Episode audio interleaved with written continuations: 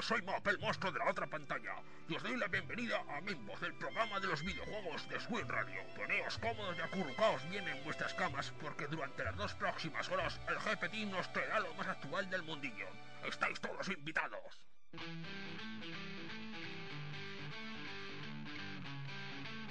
Muy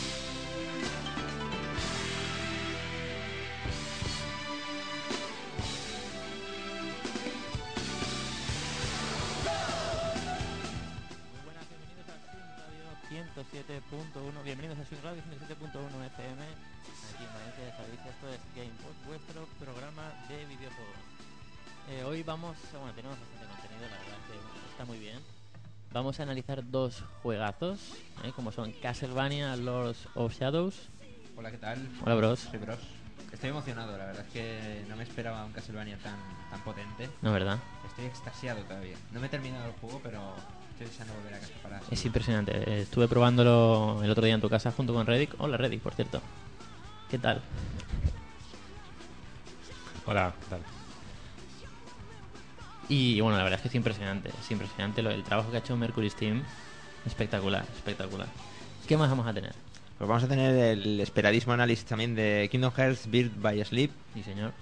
Un juegazo para PSP en toda regla que explota al máximo la máquina. Ha estado jugando Kisa, creo que en profundidad, este Sí, juego. he estado aquí dándole caña al juego y la verdad es que excelente. Solo puedo decir eso. Bien, bien, bien. Bueno, pues aparte de eso, tenemos eh, un montón de noticias para comentar. Tenemos algunas destacadas, como por ejemplo las declaraciones de Shigeru, Shigeru Miyamoto, que ha hablado de Mario y de algunos secretos que todavía no conocíamos. Vaya, ¿eh? Espero eso ya lo desvelaremos después. Sí, sí, sí, la verdad es que es muy extraño, ¿no? Sorprendente incluso que, que solo voy a avanzar que Mario podía haber llegado a ser Grand Theft Auto. Madre mía.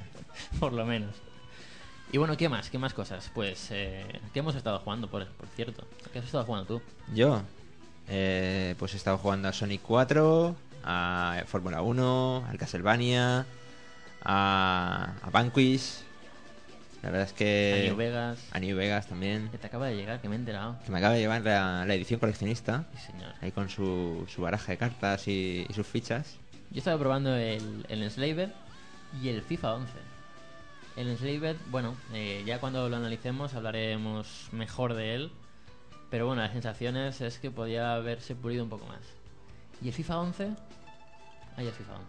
¿Qué pasa con el FIFA 11? No sé, tiene algo, tiene algo que, que- que, bueno, ha mejorado bastante. Espera, espera. Un balón. Sí, te- sí, Tiene un balón, ¿verdad? Tiene un balón. Y 12 tíos corriendo detrás de una pelota en cada equipo. También. No cambia mucho, ¿eh? Pero el sonido de los palos. Algo raro pasado ahí. Con el sonido de los palos cuando el balón sea, golpea en el poste. ¿Qué manía tienen de cuando un sonido está sí. correctamente hecho? Sí, sí, sí. ¿Por qué tienen que tocarlo? No sé, no sé. ¿Acaso año tras año cambia el sonido de los palos en los campos de fútbol, amigos? Eh, amigos, ¿qué está pasando con los grabadores de sonido de Electronic Arts y ¿Es, de Konami? ¿Es necesario grabar este sonido todos los años? La verdad es que no entiendo qué ha pasado con eso, pero bueno, eh, no pasa nada. El juego me está gustando mucho, la verdad, pero lo veo un poco más arcade que el anterior. Esto no sé si es un acierto o qué, pero es como que están cambiando su, su forma de ser, los de Electronic Arts con FIFA. Que es algo que veo un poco raro. Pero bueno, ya veremos. ¿Qué más? Yo creo que... También, esto- también vamos a indagar un poco, un poco más sobre las razones por las cuales se ha retrasado Gran Turismo 5, Cierto. porque han salido varias versiones. Sí, eh, de hecho, Polyphony Digital y Yamauchi están por ahí lanzando noticias de, de qué, qué pasa con, con Gran Turismo 5, que se retrasa por esto, por lo otro. Tenemos más verdades sobre este tema y las vamos a contar. Y bueno, otra que también me parece muy interesante que tengo por aquí, a ver si os la digo, la de el enfado de Platinum Games con un medio de comunicación de videojuegos de que es Game Informer, El pataleo, ¿no? pataleo. Se enfadan. se El, patale- enfadan. el pataleo de la semana, vuelve la sección del pataleo de la semana. Pataleo de la semana, sí señor. ¿Qué pasa? Pues que han dado una nota muy baja a su juego, Bankish. No sabemos por qué. Eh, entonces se han quejado, se han quejado. Bueno, y lo- luego contaremos las razones y el enfado y todo esto. Y si os parece, pues vamos ya con la primera de las canciones. Por cierto, por cierto, saludar a los que tenemos por el chat. Que creo que los tiene, los está viendo Kisa por ahí. Los tengo, los tengo aquí despacito, ¿eh? Bien, Uno bien, detrás bien, de otro. Tenemos a Ángel Dragón, tenemos a Deseo, a Red Cobra, a Snatcher, a Zore. Tenemos también a Mac, que es el, el que nos ha puesto el streaming, que el que no lo sepa lo pueden seguir por... A ver... por es.justin.tv barra gpradio. El pass es radio para poder entrar. Oye, quizá, eh, hay un tal Bros por ahí también, ¿no? No, a Bros lo he desconectado ya. Ah, es que es un pesado, ¿eh? Dile que no se vuelva a conectar más. No, no, ya lo vamos, prohibido ya, total, de por vida. De hecho, creo que viene todos los días aquí. O sea, todos los, los programas vienen. Sí, Tan sin el hombre este. se cree que sabe de videojuegos y eso, ¿eh? Y que hubiera jugado toda su vida. y se cree que es parte del equipo y todo, ¿eh? Es que... No sé cómo decirle que no. Es que habrá que decirle que no algún día. Algún día no vendrás. Creo que será la semana que viene. De hecho, Ah, puede ser, puede ser. Sí, la semana que viene ya lo hemos vetado para que no, no venga, porque no sobras. O sea que el próximo día en tu casa. por cierto, por cierto, que no hemos hablado de la nueva intro. ¡Oh! Es verdad. Que la semana pasada se nos, se nos escapó Con, con lo- comentarlo. con- con los nervios del estreno. Sí, sí, y, y bueno, hemos estado debatiendo durante todo el verano qué, qué nueva intro íbamos a poner. Qué, Qué largo, qué largo ha sido el verano, pues, ahí comentando. Sí, sí, sí. Cuatro meses ahí, tres meses y pico comentando y decidiendo, ¿no? Y finalmente hemos escogido la del Soul Blade. Pero es que fue curioso porque estuvimos, como tú dices, todo el verano en- ahí con siete, ocho canciones, a ver cuál nos gustaba más, menos. Y fue en una tarde, fue en una cosa de 10 minutos, se decidió. ¿Ponemos esta? Y dije, "Ma, no, hay- no hay huevos, no hay huevos de ponerla. Pues sí, señores. Sí, señor, sí, señor. ¿Repetimos la intro? Venga, va, que la gente se quede un poquito con ella. Que sabemos que a vosotros os gusta también. Sí, sí, sí. Y por cierto, y, y a ver si se escucha también a... Está. Empezamos con el Pac-Man. También se, se nos ocurrió. Oye, me gusta esto de comentar nuestra propia intro. Sí, comentario del director. Bueno, en esta parte quisimos darle un poco de énfasis al programa porque creíamos que Sí. le faltaba fuerza, ¿no? De hecho, de fondo escucháis el monstruo de la otra pantalla. Es un homenaje a un gran programa de videojuegos que Hostia. dejó de emitirse en 1998. Dios mío, pueden ser los primeros comentarios del director de una intro de, de un programa de radio. Parece. y esta es la canción de Soul Blade. O Soul Edge. Qué, qué pedazo de canción. Sí, señor, sí, señor. Bueno, pues, una vez dicho esto, vamos ya con la primera canción, que es una de las peticiones eh, que nos hacéis pues todas las semanas a través del correo de gamepod.gmail.com y del foro, en foro.gamepod-online.com en el apartado de sugerencias y peticiones. Esta nos la pide Red Cobra, es la intro del Namco X Capcom. Es una de esas canciones bonitas, bonitas, melancólicas, románticas, japonesa, Quiere decirla ya. es que, es que me, me- me- me emociono, me emociono. Bueno, pues su nombre en japonés es Subarashi Shin Sekai.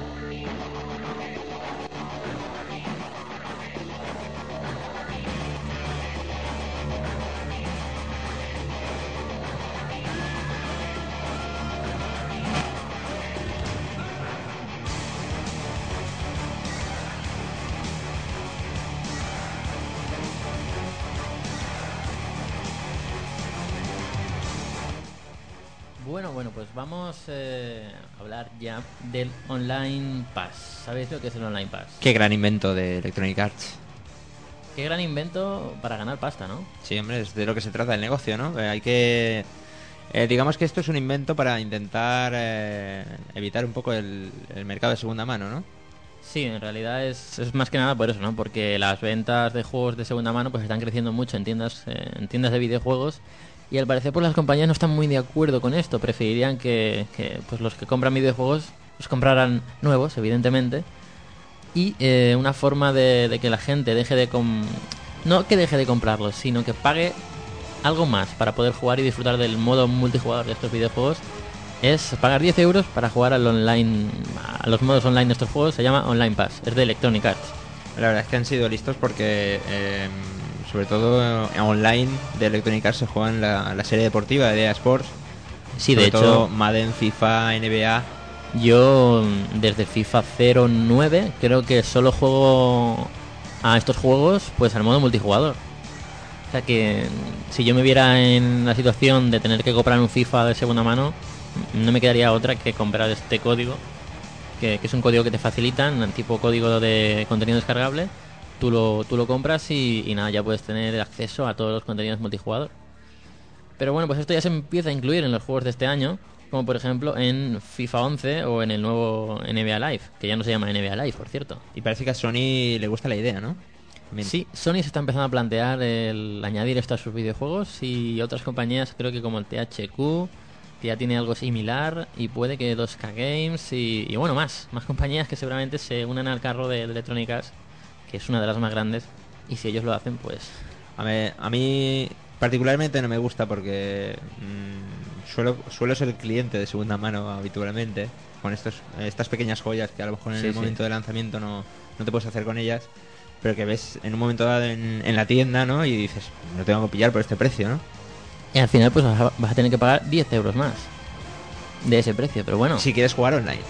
Si quieres jugar online, exacto, no es obligado esto, pero es una cosa que está ahora mismo pues en los foros y en internet, la gente está está ahí criticando este tema bastante, pero bueno, es lo que hay y no, no se va a cancelar. Al final nos acostumbraremos a que esto exista.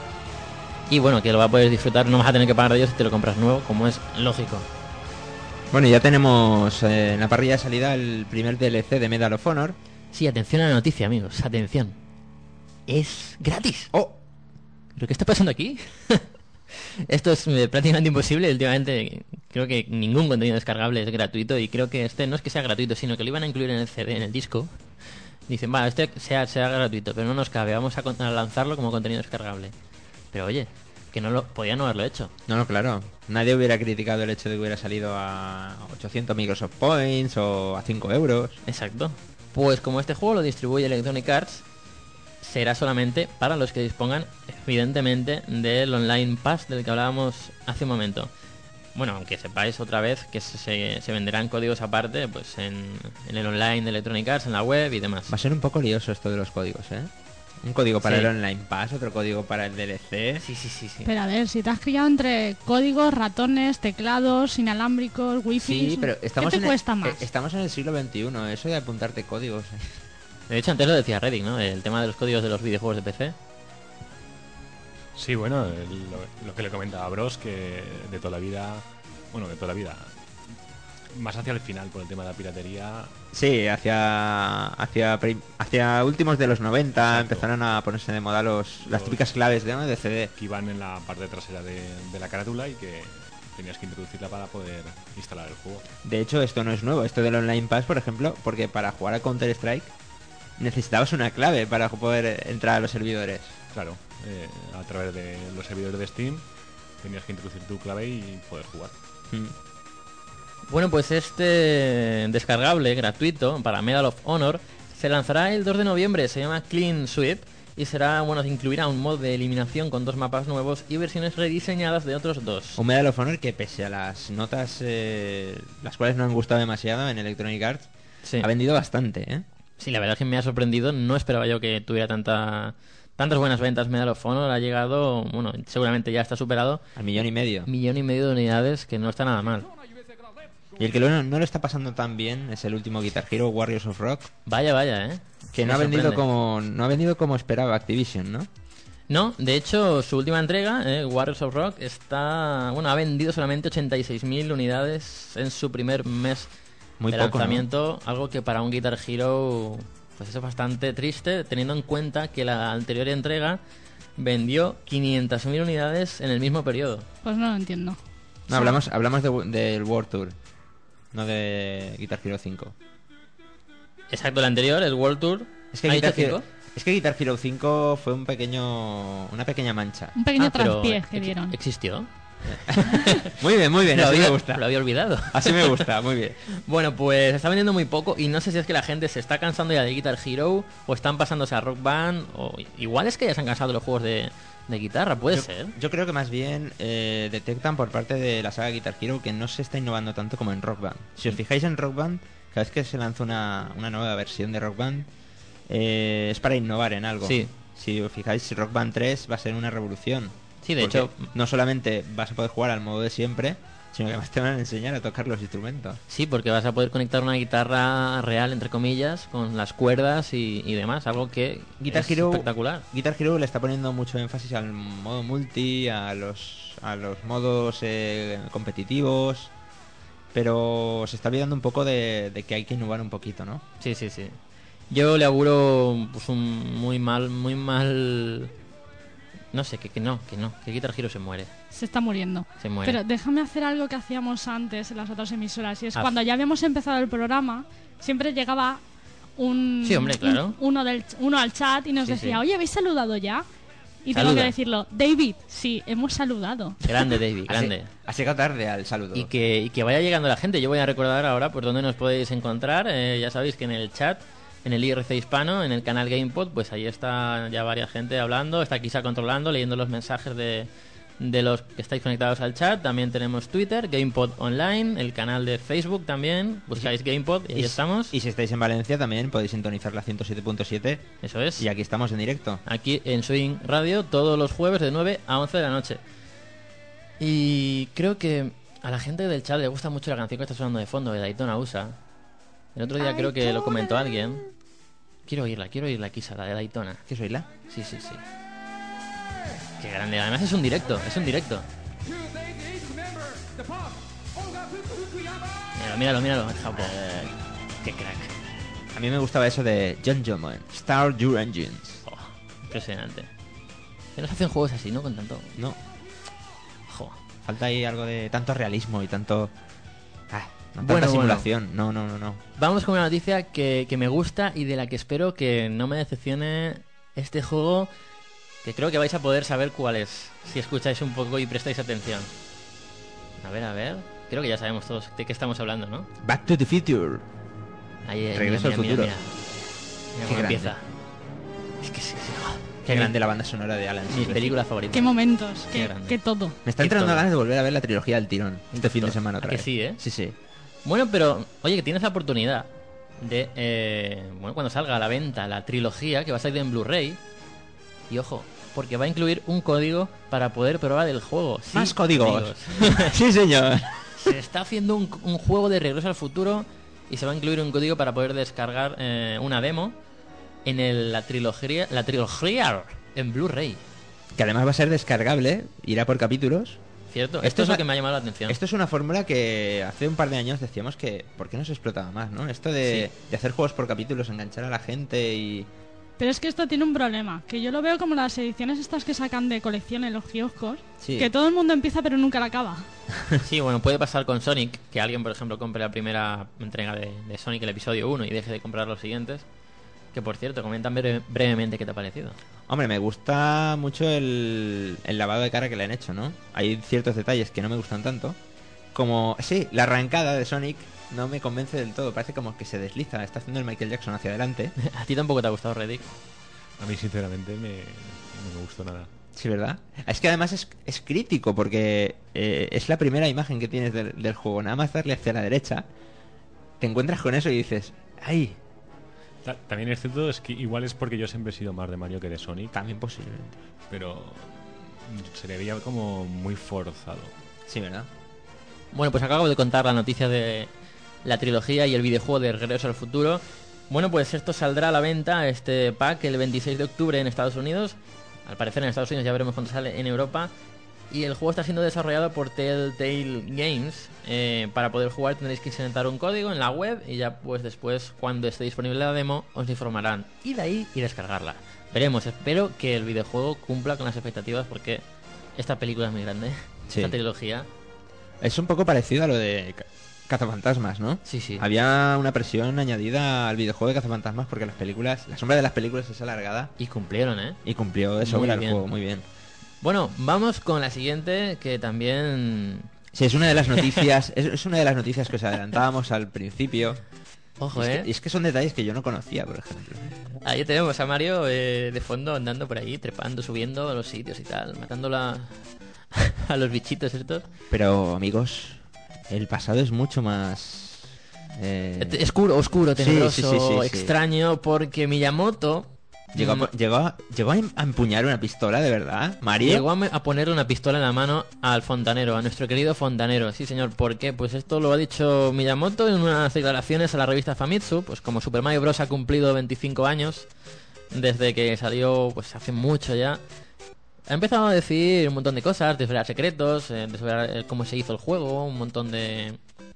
Pues eso, de, de todo tipo, ¿no? De, de cosas acerca del juego y una de ellas es esto, que iban a ponerle una pistola en la mano a Mario. Y hay otra cosa que me inquieta.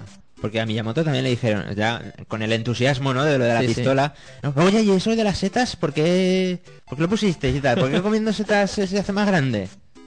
Bueno, pues eh, Miyamoto eh, lo que hizo fue que, bueno, le gustaban mucho los cuentos y, y en muchos cuentos de la época pues se ve que siempre la gente que entraba a los bosques y no tenía comida pues buscaba setas y en algunas eran venenosas, la gente se moría, otras pues, se encontraba mal. Era muy común, ¿no? Entrar en un bosque y comer setas.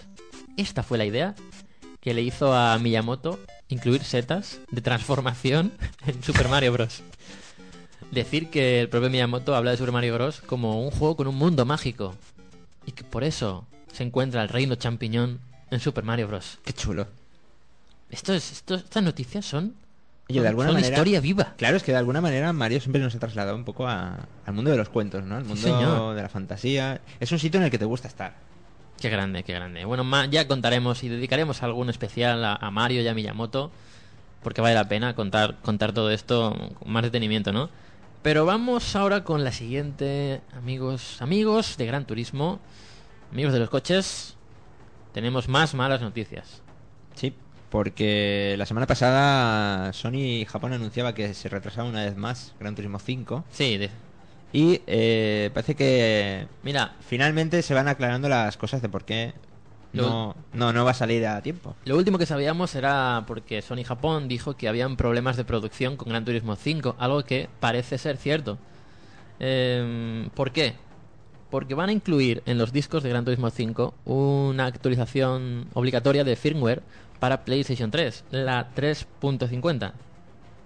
Con lo que los que la tengan pirateada no van a poder jugar hasta que no sal- saquen el siguiente la siguiente actualización de ese Que será en una semana, más US o menos. Ya sabéis, del USB-S, vaya. Si ya lo sabéis todos. ¿Qué os voy a contar? Bueno, pues en unas tres semanas van a intentar fabricar 7 millones y medio de copias y distribuirlas. Por eso el retraso hasta diciembre, hasta finales de año de Gran Turismo 5. Así que ya veremos qué es lo que pasa.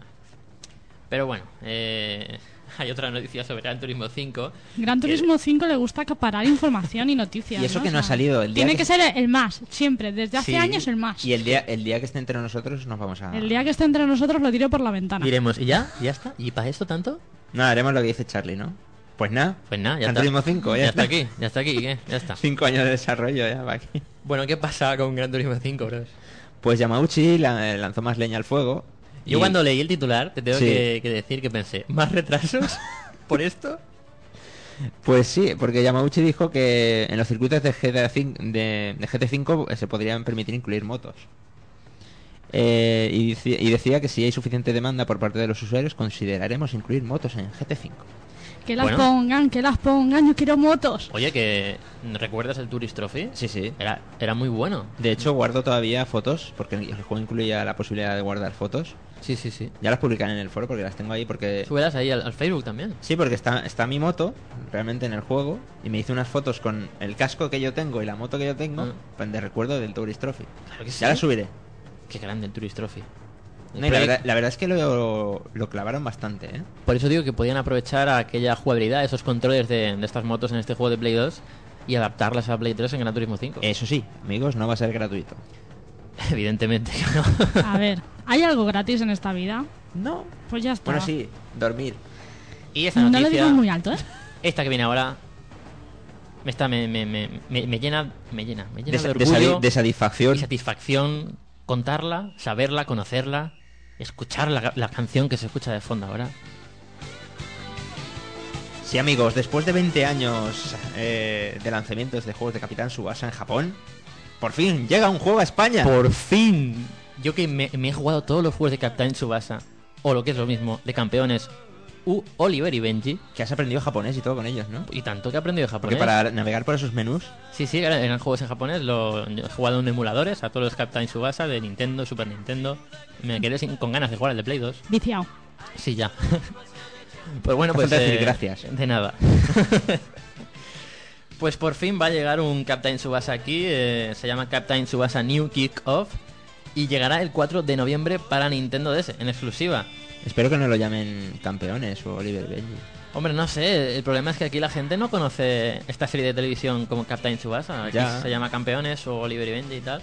Ya, pero... No pasa nada, que le pongan Oliver y Benji. Si va, si- a ver, si la gente que le gusta lo va a comprar igual, le pongan el título que le pongan. Bueno, hay veces que he visto yo, lo tenía grabado y me veía una y otra vez y otra, todos los capítulos me sabía de memoria. Y por fin vamos a poder jugar. Señor. Mira, Red Cobra nos dice los partidos serán eternos. Sí, sí, sí. Y esos campos de fútbol tan grandes. Pero qué golazos, los hermanos de Eric por ahí saltando. El tiro con efecto de Oliver ese. El tiro del halcón. Buah. El tiro de la rata. Mark ah, Lenders, no, el, el tiro, tiro, del de la rata, tigre. de la rata, ¿no? bueno, pues sí, el 4 de noviembre llegará para Nintendo DS. Vamos con una buena noticia para los Espera, que espera, ¿puedo hacer una cosa que me hace ilusión? Haz una cosa. Ahora que suena la música de fondo. Hazla, hazla. Sube la música un poquito. Uy, uy, uy. Voy a marcar el gol y me voy a ir ahí a Brasil con Roberto. Ahí está Oliver, en el centro del campo. Oh, Dios mío, el balón se ha estrellado en el palo. Qué gran comentarista, ¿eh? Por Sí, cierto. sí. Qué grande, tío. Siempre quería hacer esto. La siguiente es sobre Kinect y sobre un descuento sobre- de un 50% en uno de sus juegos. ¿Cómo se accede a esto? Pues reservando Kinect eh, antes del 10 de noviembre. Sí, señor, pero eh, como van a haber 19 juegos de lanzamiento en Kinect, solo vais a poder acceder a este 50% de descuento sobre 4 juegos. Pero que bueno, que a nosotros particularmente nos gusta el Dance Central, eh, sobre todo. Y, Sí, sobre y este todo. juego va a estar ahí. También va a estar Kinect Joyride, Kinect Sports y Kinect Animals. Que sepáis que este, para poder acceder a este, dencue- a, a este descuento de 50% tendréis que comprar uno de estos packs, que es el Kinect más el Kinect Adventures, que van juntos, una consola 360 de 4 GB más el Kinect y de regalo el Kinect Adventures, o la consola de 250 GB. Por Que- cierto, Sí, que sabemos precios ya de los juegos, ¿eh? sí. Y no son tan baratos como pensaba. De todas maneras, eh, sí, costarán 49,99 euros. Pero es una parrilla bastante potente para ser de lanzamiento. La ¿no? verdad es que 19 juegos es está bastante bien. Lo que pasa es que sabemos muy poco de la, de la mayoría. Sí. Oye, ¿tú qué opinas del Kinect, Revic? ¿Has probado esto? Creo que no. No, yo cuando fuisteis a probar el Kinect no, ¿Sabes? no pude ir.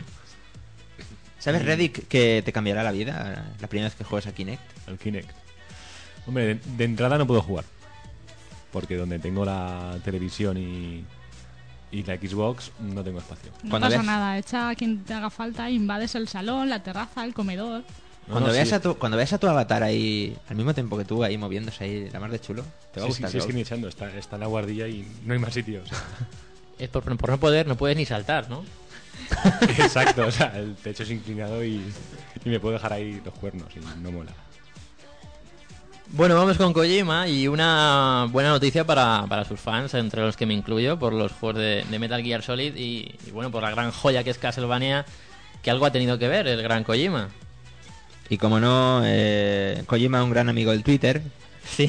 que está tuiteando cada cuatro minutos Está el hombre. viciadísimo al Twitter. De hecho, mm, A ver si algún día creamos la sección Twitter, porque hay un montón de, de, crea- de- de creativos, de desarrolladores de videojuegos que todos los días postean ahí cosas interesantes. De hecho, eh, durante el programa podríamos seguir el Twitter de Kojima y seguir su vida en En directo. tiempo real, estaría, estaría bien saber, saber tanto japonés. Perdona, a mí no me des más trabajo, ¿eh? O sea, no sé cómo lo verás.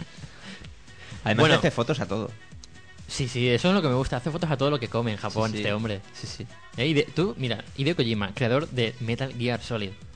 Tiene una cuenta en Twitter, para que, que no, te- no lo sepa todavía, este micro servicio de microblog. Y todos los días postea mil, mil comentarios y, y las comidas. y Carteles curiosos que le hacen gracia. Sí. Está guay. Es muy majo este hombre. Sí, sí. Bueno, pues ¿qué pasa con esta nueva obra de Kojima? Pues nada, dice que se ha empezado a reunir ya con sus colaboradores y dice que para su próximo proyecto eh, le va a decir a su equipo que descarte las viejas formas de trabajar. ¡Ostras! ¿Y Que qué no- va a hacer? Que no creen imágenes bonitas y que creen un mundo bonito. Esas son sus palabras textuales en el Twitter. Ya sus, veremos. sus enigmáticas palabras. Sí, sí. Así que ya veremos qué quiere decir. Mm, no creo que esto sea una nueva entrega de Metal Gear Solid. No creo. No creo, ¿no? Ya está el Ryzen por ahí haciéndose. Ya veremos. A saber. Bueno, Fable 3, eh, Molinex. ¿Y otro qué tal baila? Este- Habría que hacer un debate entre Molinex y Kojima. No estaría nada mal. Ya sabéis que este hombre cada vez que habla, como decía Charlie, sube el pan. Estamos recordando ¿Eh? mucho a Charlie hoy, ¿eh? Sí, bueno, es que... Se, le tiene- echa de menos. Hablé ayer con él por el Facebook, que ya sabéis que está en Edimburgo y, y a ver si le podemos llamar un día. Y hablamos con él directo, a ver si puede entrar la semana que viene o la siguiente. Y nos cuenta cosas, que por cierto, ya se lo, mira, ya se lo preguntaré. Iba a decir una cosa que me contó sobre unas oficinas de una compañía, pero ya nos lo dirá él cuando, cuando hable con nosotros. Y, y otro, por cierto, Por tenemos cierto. un invitado aquí que no hemos saludado, muy mal por nuestra parte, que ha venido a vernos. Aquí se ha molestado en venir desde su casa, que está, está aquí al lado, por cierto. O sea que tampoco te ha molestado mucho. Primer invitado de la temporada. Tenemos aquí a Isra, que ha participado alguna vez, es el analista oficial de los Sims. Eh, que, que, mira, saluda, hombre, saluda. Hola, buenas noches a todos. Así que algún día traerá su análisis de los Sims que nos prometió pues hace como cuatro años, que no estaría nada mal.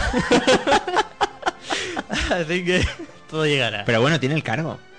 Sí, sí, él es Analista el oficial analista oficial de los Sims. De todos los Sims. O sea, sí que mira si tiene trabajo. Sí, sí. Pero lo psicoanaliza y todo eso. Bueno, pues Ah, Molinex ha dicho que Fable 3 no va a ser el fin de esta franquicia. Vaya. Me a ver, más.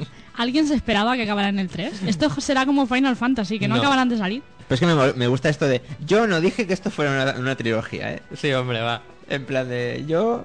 Ay, Molinex, que ha dicho otra cosa. Hoy la ha dicho, es eh, reciente la, sus declaraciones a la revista MCV, en las que dice que fe- él nunca ha realizado un juego que considere que es grande. O sea, no, ninguno de sus Fable se, se encuentra entre los cinco primeros de los tops de la gente, de los tops de las revistas. Pero, pero a ver, para él, antes, antes de lanzar un juego al mercado, siempre es el más grande, el mejor.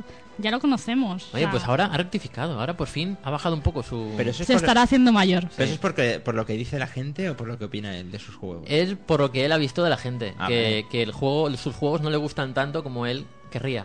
Mm. Entonces es, es su, su meta es hacer un, gr- un juego que la gente lo quiera tener, que todo el mundo, que esté en lo- entre los tres, entre los Es cinco que mejores. no sé qué pasa con los juegos de Molinex, pero todo el mundo los coge con mucho entusiasmo al principio. Pero llega un momento que, que esa curva ascendente llega un momento que ya. Sí, no sé. Ay, es lo que tiene Ese Black and Fable. White, Es Black and White, que- por ejemplo, que lo cogí con muchas ganas. Sí, pasa mucho con, con los Fables. De hecho, la tercera entrega, pues es, mm, digamos que es más de lo mismo, pero ampliado. Ya, ya, lo, ya lo contaremos, que, que ya lo hemos recibido y la verdad que bueno. Eso sí, gracias Molinex por permitirme en Black and White de, de realizar el sueño de mi vida. Es que cogí a un, a un aldeano, Qué gran Black and White. lo cogí ahí con la mano esa tan chula que tienes, cogí impulso y lo lancé mar adentro. Y se ahogó. Y se ahogó. Bueno, es que lo perdí de vista, no sé ni dónde cayó. Pero, pero me gustó hacerlo, me, me sentí bien. Sí, como lo de... No tiene nada que ver con Molinex, pero es como lo de emparedar a un sim. Sí, por ejemplo. Son cosas que molan. Oye, oye, tenemos que pensar en cosas de estas para contar, en plan, ¿qué es lo más oscuro que has hecho nunca en un Vaya, juego? eh, yo creo que hay algo más que emparedar Mira, un vamos a hacer una cosa. A la gente que tengo en el chat, a ver si alguien me cuenta algo Exacto. interesante. Sí, ¿Qué sí. es eh, la, am, la obra más maquiavélica que habéis hecho a un videojuego? O a un personaje de Y videojuego. a ser posible que no le hayas contado a nadie. Exacto. O sea, que sean cosas fuertes. Eso está ya más complicado, ¿eh? ¿Tiraste por un precipicio a Lara Croft solamente para escuchar cómo crujían sus huesos? ¡Ostras! Yo lo hice. Bueno, vamos con Resistance 3. que, que va a dar mucho que hablar porque tampoco, tampoco va a ser la última entrega. Bien, Resistance pues es un, un juego correcto, un juego de, de 8 más o menos. Además, Resistance se presta mucho a, a sacar todo tipo de juegos, porque es un, con- un conflicto a nivel global en todo el planeta. Sí. Y, y como van a hacer en el 3, pueden dejar de lado al protagonista de, por ejemplo, de las dos primeras entregas y centrar el conflicto en otra parte del planeta. En otra zona, por eso dicen que la historia de Resistance 3 es tan grande que puede expandirse por dentro de- del universo de, de este juego y por eso mm, la tercera entrega no va a ser la última y también porque está vendiendo bien la primera y la segunda y el tercero también va a vender bien, lo saben y van a hacer más. Un día estos te robaré el primero y el segundo y Sí, me, me adentraré ahí en el mundillo de Vale la pena, ¿eh? es un juego que que bastante bien hecho. ¿Qué tenemos por ahí? Bueno, la pataleta de Platinum, ¿no? Quizá. Ay, no, no, es otra cosa. Ah, vale. bueno, algo sí. del chat. Sí, mira, Red Cobra, es que a Red Cobra le falta tiempo aquí. Nuestro, vamos, mi colega de Halo es la, es la leche. Nos dice, yo en los Sims 1 les hacía un laberinto para que llegaran a la nevera, pero cuando llegaba le quitaba la nevera y los dejaba encerrados. Madre mía. Resultado, RIP. Ay, ay, ay, ay. Es que es, es un experimento sociológico. Esto es un, experimi- es un experimento sociológico y no gran hermano. Mira, sí. Zore, Zore lo que hacía era los dejaba en la piscina y les quitaba la escalera. Bien, me parece bueno. Desde luego, las cosas, las cosas que dan para sí, de sí los Sims. Por ¿eh? eso, por eso. Yo, yo en su momento lo que hice fue, eh, recién llegado al vecindario... Les, quitarte, les quitaste el váter. No, no, no. Recién llegado al vecindario eh, vinieron a hacer una visita los vecinos, un hombre y su mujer. Y casualmente, mientras que el hombre investigaba por la casa, se encontró con un tabique. Acabó encerrado y muerto. Y luego ya aproveché para quitarle a la mujer. Pues es otra, qué siniestro, tío. otra opción. Pero vamos a ver. O sea, cometes que- asesinatos en los Sims y todo. Por eso gusta tanto los Sims. No, no, no, no fue un asesinato. El, el hombre se murió solo. Él solamente lo emparedó. Pero nunca lo confesaste a su mujer. No, no. Eh, ella creía que la había abandonado por otra. Se fue por tabaco. Bueno, vamos con Platinum Games, que se ha que tenemos, parece que tenemos algo por ahí. Esta, algo esta más. sección nos, va, nos vamos a quedar sin, tiempo Bien, para noticias. No, no, cuenta, pero- cuenta. Nada, eh, Ryuka nos dice que si cuenta lo de la bomba atómica del Fallout. ¿Eh? El tema de poder atómica, de tener las dos opciones de, Ah, sí, yo creo que todo el mundo... de decir, ¿destruyo sí. o no destruyo la ciudad? Por bueno, cierto, el pueblo. Un saludo, Ryuka. Espero que hayas puesto a grabar el programa. Lo ha puesto a grabar, me lo ha dicho ya. vale, guay. Pues nada, un saludo por ahí a, a todo el mundo. Y a Willy también. Ay, Bueno. Willy, a ver si te pasas un día por aquí, ¿eh? Sí, ¿eh? No, no, no, mejor que no. Bueno, lo del Platinum Games. Se enfada con Game Informer vía Twitter. Es lo que comentábamos al principio del programa. La revista afirma que el juego pues se puede acabar en cuatro horas. Hablamos de Vanquish. A mí me sorprende bastante que habiendo jugado la demo, que está bastante completa, que el juego se pueda acabar en cuatro horas. Pues oye, no sé, a mí me sorprende. ¿Y qué dice Platinum Games acerca de esto? Es que mola porque dice... eh, no tienen ni idea de cómo han podido terminar Vanquish el nivel normal en su primera partida y en cuatro horas. Exactamente, es que O sea, Ellos dicen que el juego dura pues al menos 10 horas. Suponemos que en nivel normal y haciéndolo todo pues mm, buscando en el escenario y todo esto, ¿no? Pero vaya, 4 horas, no sé. Nivel fácil. Si esto fuera cierto, ¿tú los criticarías? ¿al juego? Mm. Hombre, Nivel fácil 4 horas. Que es, que es seguramente fácil- lo que ha hecho Game Informer. nivel fácil cuatro horas, yo criticaría a Game, Factible. a Game Informer. Eh, ¿A que sí? Sí, porque el juego hay que jugarlo, no sé, hay que jugarlo un poco en el nivel que tú crees. Si luego está demasiado difícil, pues ya bajas la ¿Qué- dificultad. qué- Pero, Qué fácil. eso o tener un poco de picardía y no decirlo. claro. También, también. Porque yo me pasé un juego que lo dijo Charlie, que dijimos, no vamos a decir en cuánto tiempo me pasa el juego, y Charlie lo dijo. Sí. Pero bueno, la cuestión es mejor, cuanto menos datos sepan las desarrolladoras, mejor. El caso es que, no sé, me parece extraño. Pero bueno, mm, ya lo tenemos, de hecho. Yo sí que criticaría a la revista. Pues sí. En plan de, Game oye, Informer, ¿qué vas? tonta. Criticada. Tanta, tanta, tanto exclusiva, tanta portada. Ay, ay, y eso- luego... Ay, mm, que, que mo- cómo molo. Ay. Pues no, hombre, eso no se hace, hombre, por favor. Bien, bien, bien. Pues también otro juego del que hablaremos en breve, el Vanquish, para PlayStation 3. Tenemos la promo y tenemos muchas ganas, la verdad que sí. Mercury Steam, de la que hoy hablaremos mucho en el análisis del nuevo Castlevania. Es Sí. muy grande lo que tenemos aquí. Sí. Resulta que Óscar Araujo, el compositor de la banda sonora, eh, ha confirmado en el programa de radio Generación Digital de Cataluña Radio que puede, y de hecho ya están trabajando en la segunda parte Sí. de Castlevania. Sí, sí, lo comentó hablando de la banda sonora ah, y además lo último que he leído por ahí por internet en una web extranjera es que parece que está muy avanzado el desarrollo de esta segunda parte. Oye, yo quiero entrevistar a Oscar o a alguien del equipo. O sea, esto de tener a, a- tan a mano a un equipo de desarrollo no pasa todos los días. Pues sí, eh, esa es la idea, ¿no? A ver si en breve conseguimos este tipo de entrevistas porque estaría muy bien y seguro que a la gente le gusta.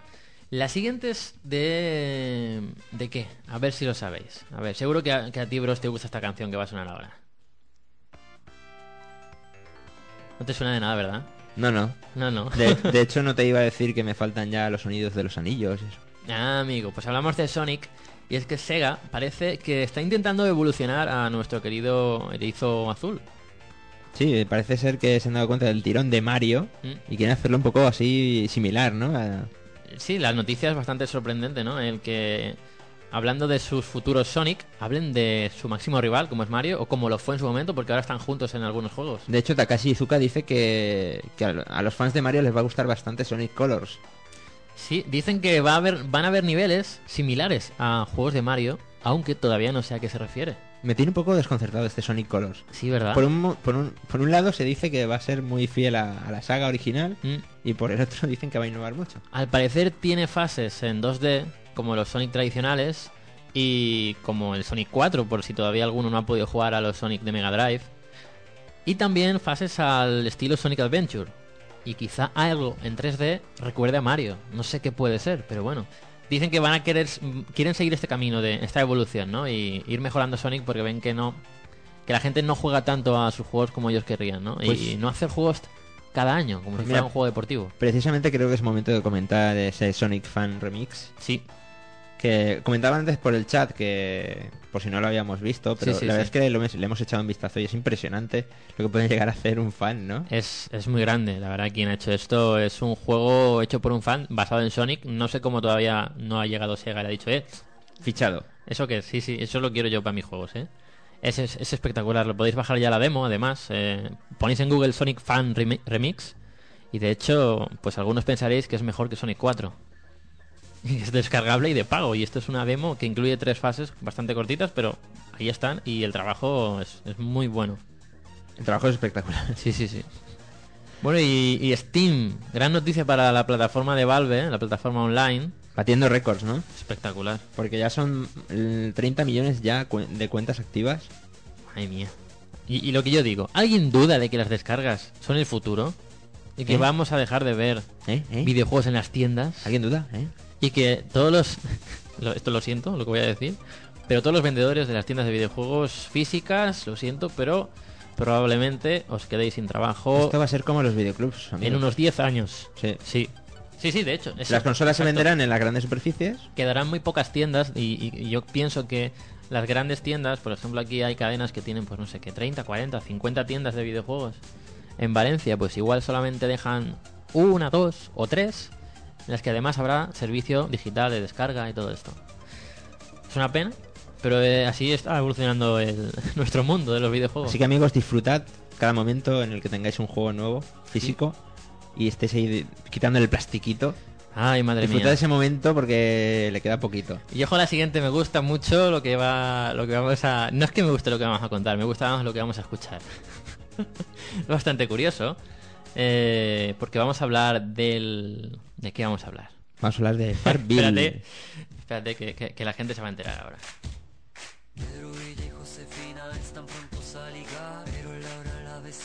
Todavía no sabéis, todavía no sabéis, pero esta es la, can- la canción del Facebook. Ahí está, claro, es verdad. Es verdad. Es que no, Gracias por la información porque yo no lo sabía. no identificaba. espera. Yo la he escuchado, pero no identificaba al principio. Ahora, ahora. El, el estribillo es lo que mola. Suela.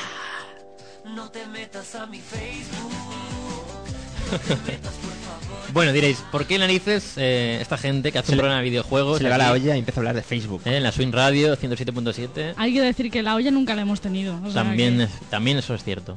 Bueno, Facebook, todo el mundo sabe, y si no lo sabe, se lo cuento, tiene un montón de videojuegos. De hecho, hoy ha salido una noticia que Facebook, la gente pierde muchísimo tiempo en Facebook jugando a los videojuegos que hay gratuitos y demás, que, por cierto, en su momento hablamos de que probablemente nos espían estos videojuegos. Al nosotros aceptar eh, la aplicación en nuestro perfil de Facebook, estamos eh, autorizando a este juego A que entre datos. a nuestros datos.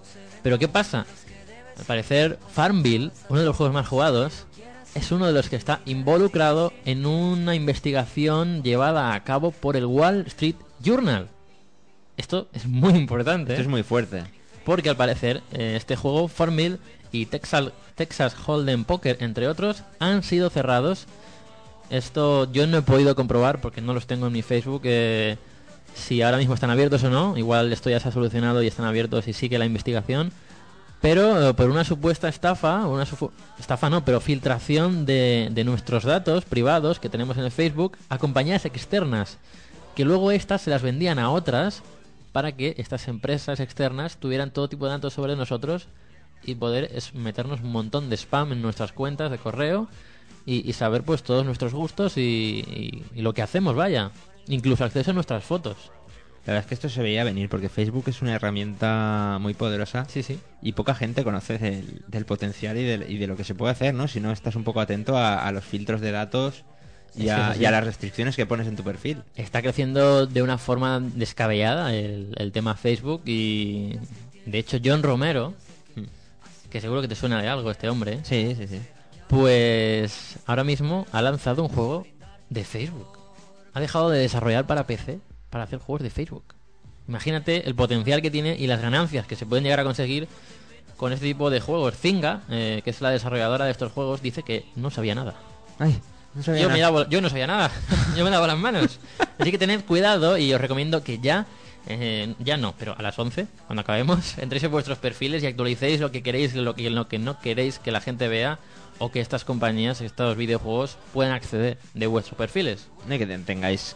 O sea, que, que leáis realmente lo que estáis aceptando. Una pequeña recomendación. Y vamos con una buena noticia. Sí, no todos son retrasos. eh, llevamos una buena racha de, de re- de juegos que se retrasan, que iban a salir inminentemente. Y es que posiblemente el nuevo Arkham City, la nueva entrega de Batman, se adelante.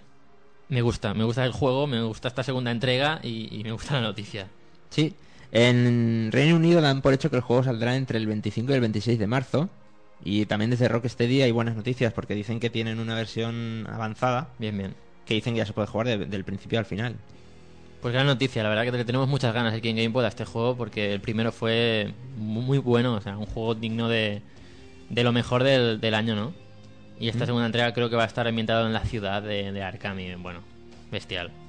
Hombre, es, es- es una estrategia todo esto de, de- de las compañías de ahora adelanto, ahora retraso, ahora lo voy a sacar, ahora, ahora no.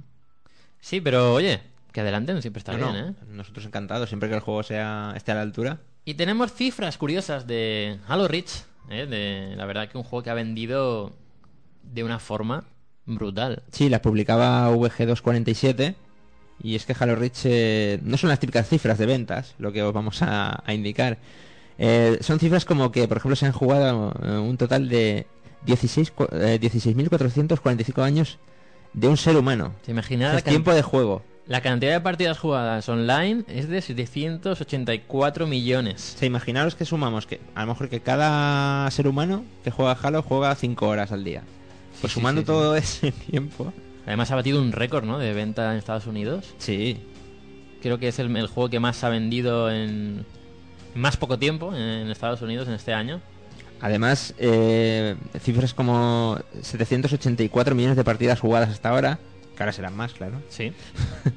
3, 3.900.000 imágenes subidas o 5.970.000 archivos subidos. Toma ya. Sí, la gente juega mucho a Halo, ¿no? Y comparte muchas cosas de y Halo. comparte muchas cosas. Final Fantasy Versus 13. Recordáis que en su momento hablábamos de que este juego iba a ser, y digo iba porque parece que esto ya no va a ser así, exclusivo de PlayStation 3. Ahora se empieza a rumorear que puede salir también para 360 Sí, ahora ya haciendo huele. un port. Ahora ya huele. Y si esto se empieza a decir, al final parece ser que, que va a acabar siendo cierto. Así que bueno, buena noticia para los que tenéis aquí los 360 si esto se hace se hace real porque mucha gente, la verdad es que está esperando este Versus 13. Aquí se le acaban de quitar otra razón por la cual compres una Play 3. Sí. También. Yo tengo que decirlo, a este paso la Play 3 se va a quedar en la No tienda. quieren, que Te te, están no, haciendo- quieren, no quieren que te la compres. Grandes favores. Que eso te iba a decir, digo, me están ahorrando 300 euros. Sí, no sé sí. cómo lo verás. Bueno, decir que vamos a quedarnos que esto es un rumor bastante, bastante grande, porque esto ha salido a, a la palestra después de que Square Enix haya lanzado una oferta de trabajo en la que buscan desarrolladores con experiencia en Play 3 y 360 con juegos 3D de acción y diseño de niveles y batallas. Bueno, puede dar que pensar que se refieren a Versus 13 o podría ser Final Fantasy 7. ¿No? Tan ansiado. Bueno, y aquí viene un tema de debate, ¿eh? Sí, Que la verdad es que hay, hay ciertos comentarios que, que alimentan el debate, ¿no? Y te hacen pensar. Y es que, amigos, se está perdiendo mucho la sensación de conseguir algo. Algo en el mundo juegas. de los videojuegos, de hecho lo hablábamos el otro día eh, en casa de Bros mientras probábamos el Castlevania, que, que es muy grande, y luego analizaremos enseguida. Y, y es lo que decíamos, ¿no? Que están quitando pues puzzles complicados, están haciendo cada vez los juegos más sencillos, más fáciles de, de ir pasando. Y que incluso algunos, aunque te los pongas a nivel difícil, no te crean esa dificultad de, de hace años, ¿no? Estas declaraciones las ha hecho Edmund Macmillan, el, uno de los jefazos de Meat Boy. Perdona, depende de qué juego. Bueno, ya. Ah. Ya, ya, No pero todos la- no, porque el Halo en, en, en Sí, sí, sí, legendario, hay algunos vamos, juegos que, que tela. sudas y no te lo pasas. Ninja Gaiden 2. Pero es la, es la sensación, ¿no? Eh, la sensación que hay es que muchos juegos de, de los llamados hardcore están dejando de ser tan hardcore, ¿no? Para, para ser un poco más casuals y quizá vender más fácil. Y yo lo que, lo que me he llegado a pensar es que si esto se está haciendo así, eh, pues la gente se pasa antes los juegos. ¿Qué pasa? Que antes sacan la siguiente entrega. La gente tiene ansias de jugar otro juego porque se ha pasado muy rápido el que acaban de comprar. Mira, Call of Duty todos los años con Call of Duty. Por eso te digo, si el juego fuera más difícil, la gente lo disfrutaría más, tardaría más tiempo en pasarlo, dedicaría más horas y no necesitaría en la siguiente entrega tan pronto. ¿Ves yo? Halo Reach. Dicen que en, en una hora te puedes pasar cada misión. O sea, Sí, cada misión sí, dura sí, una hora más o menos. Bueno, pues yo el otro día en el dificultad heroico, jugando yo solo, me tiré como casi dos horas. Claro, claro. y no me he pasado el- la es. misión todavía. Eso te iba a decir, digo, y no te la pasaste. Y no me pasé la misión. Paquete. Halo es una excepción. Paquete en, no, este, estoy disfrutando al máximo el juego. en este sentido es, es una excepción, pero, pero lo que digo me preocupa bastante que, que sea la razón el hacer los juegos más fáciles para vender más. Mm. Si esto es así, me parecería bastante triste. Pero bueno, eh, lo bueno es que Edmund Macmillan, como decíamos, eh, que ha creado el Meat Boy, un juego de, de la vieja escuela, parecido a los que jugábamos en las consolas de 8 bits. De hecho, lo tengo aquí en la sección de DLCs. Ah, sí. Sí. Pues ha creado este juego que está muy bien, es bastante difícil, pero pues accesible, ¿no? A, a todo el mundo. Y a mí me gustaría recuperar estas cosas. Pero bueno, Es que es lo que comentábamos. eh, cuando te sueltan la excusa de no es que queremos abrir los videojuegos a nuevos públicos. ya. Es que en el principio de los videojuegos, cuando nadie jugaba videojuegos, los juegos eran difíciles. Y la gente se enganchaba a los videojuegos igual. Ese es el problema, amigo. Ese es el problema. O sea, esa excusa no vale. ¿Tú qué crees, Redick, de esto? ¿Los juegos se han vuelto más fáciles, no? Aunque tú eres más pecero que otra cosa. Sí, bueno, pero en PC está pasando también un poco lo mismo. O sea, antes eh, estaba el esto de pelearte con el, con el juego un buen rato, investigar eh, por, el, por el mapa, intentar encontrar, bueno, los, por ejemplo, en los Príncipe, Príncipe of Persia, en los, mm, había muchas veces que las rutas que tenías que seguir eh, las descubrías a base de prueba-error. Esos grandes juegos de rol como Baldur's Gate, O los Baldur's eran Gate. tremendamente o- inmersivos. Exacto, eran a base de, de horas de, de pelear y sufrir. Mm. ¿No, ¿No os da la sensación de que ahora es todo demasiado guiado? Sí. A mí me está pasando ahora con el Bankis. Eh, es como comentaste el otro día. Quizás da un poco la sensación de que es un tutorial casi todo el juego. Que te llevas de la manita, ¿no? Todo el rato. Exacto. O sea, los puntos de apoyo para escalar están resaltados y se ven enseguida. Hablas del Enslaved, ¿no? ¿No del Bankish? Ah, vale, perdón, sí. sí, sí, se me ha ido la pinza. Exacto, del, del Enslaved, exacto. Pues es, es un poco lo que está pasando, ¿no? Y, y la crítica que con la que yo personalmente estoy de acuerdo, aunque bueno, esto pues... ¿Sabéis es- en qué juego me di cuenta de esto? ¿En cuál? En el R-Type, en el remake que hicieron hace un tiempo, Sí. hay un modo de juego que se llama eh, que se, se llama jugar a vidas. Es decir, Oh. eh, digamos que eh, en vez de darte tres vidas, por ejemplo, tienes que pasártelo perdiendo el menor número de vidas posible. Y me di cuenta que anteriormente me lo pasaba con tres, cuatro vidas, pero en esta ocasión me lo pasé y me mataron unas 30 veces. Vaya. O sea, fue en plan de... Es que eh, Me han ablandado y yo no me he dado ni cuenta. es lo que, lo que nos gustaba mucho de, de la época, ¿no? Esa dificultad por vidas, pero es lo que ahora se ha perdido con, con la vida que, que tienen los juegos. Pero bueno.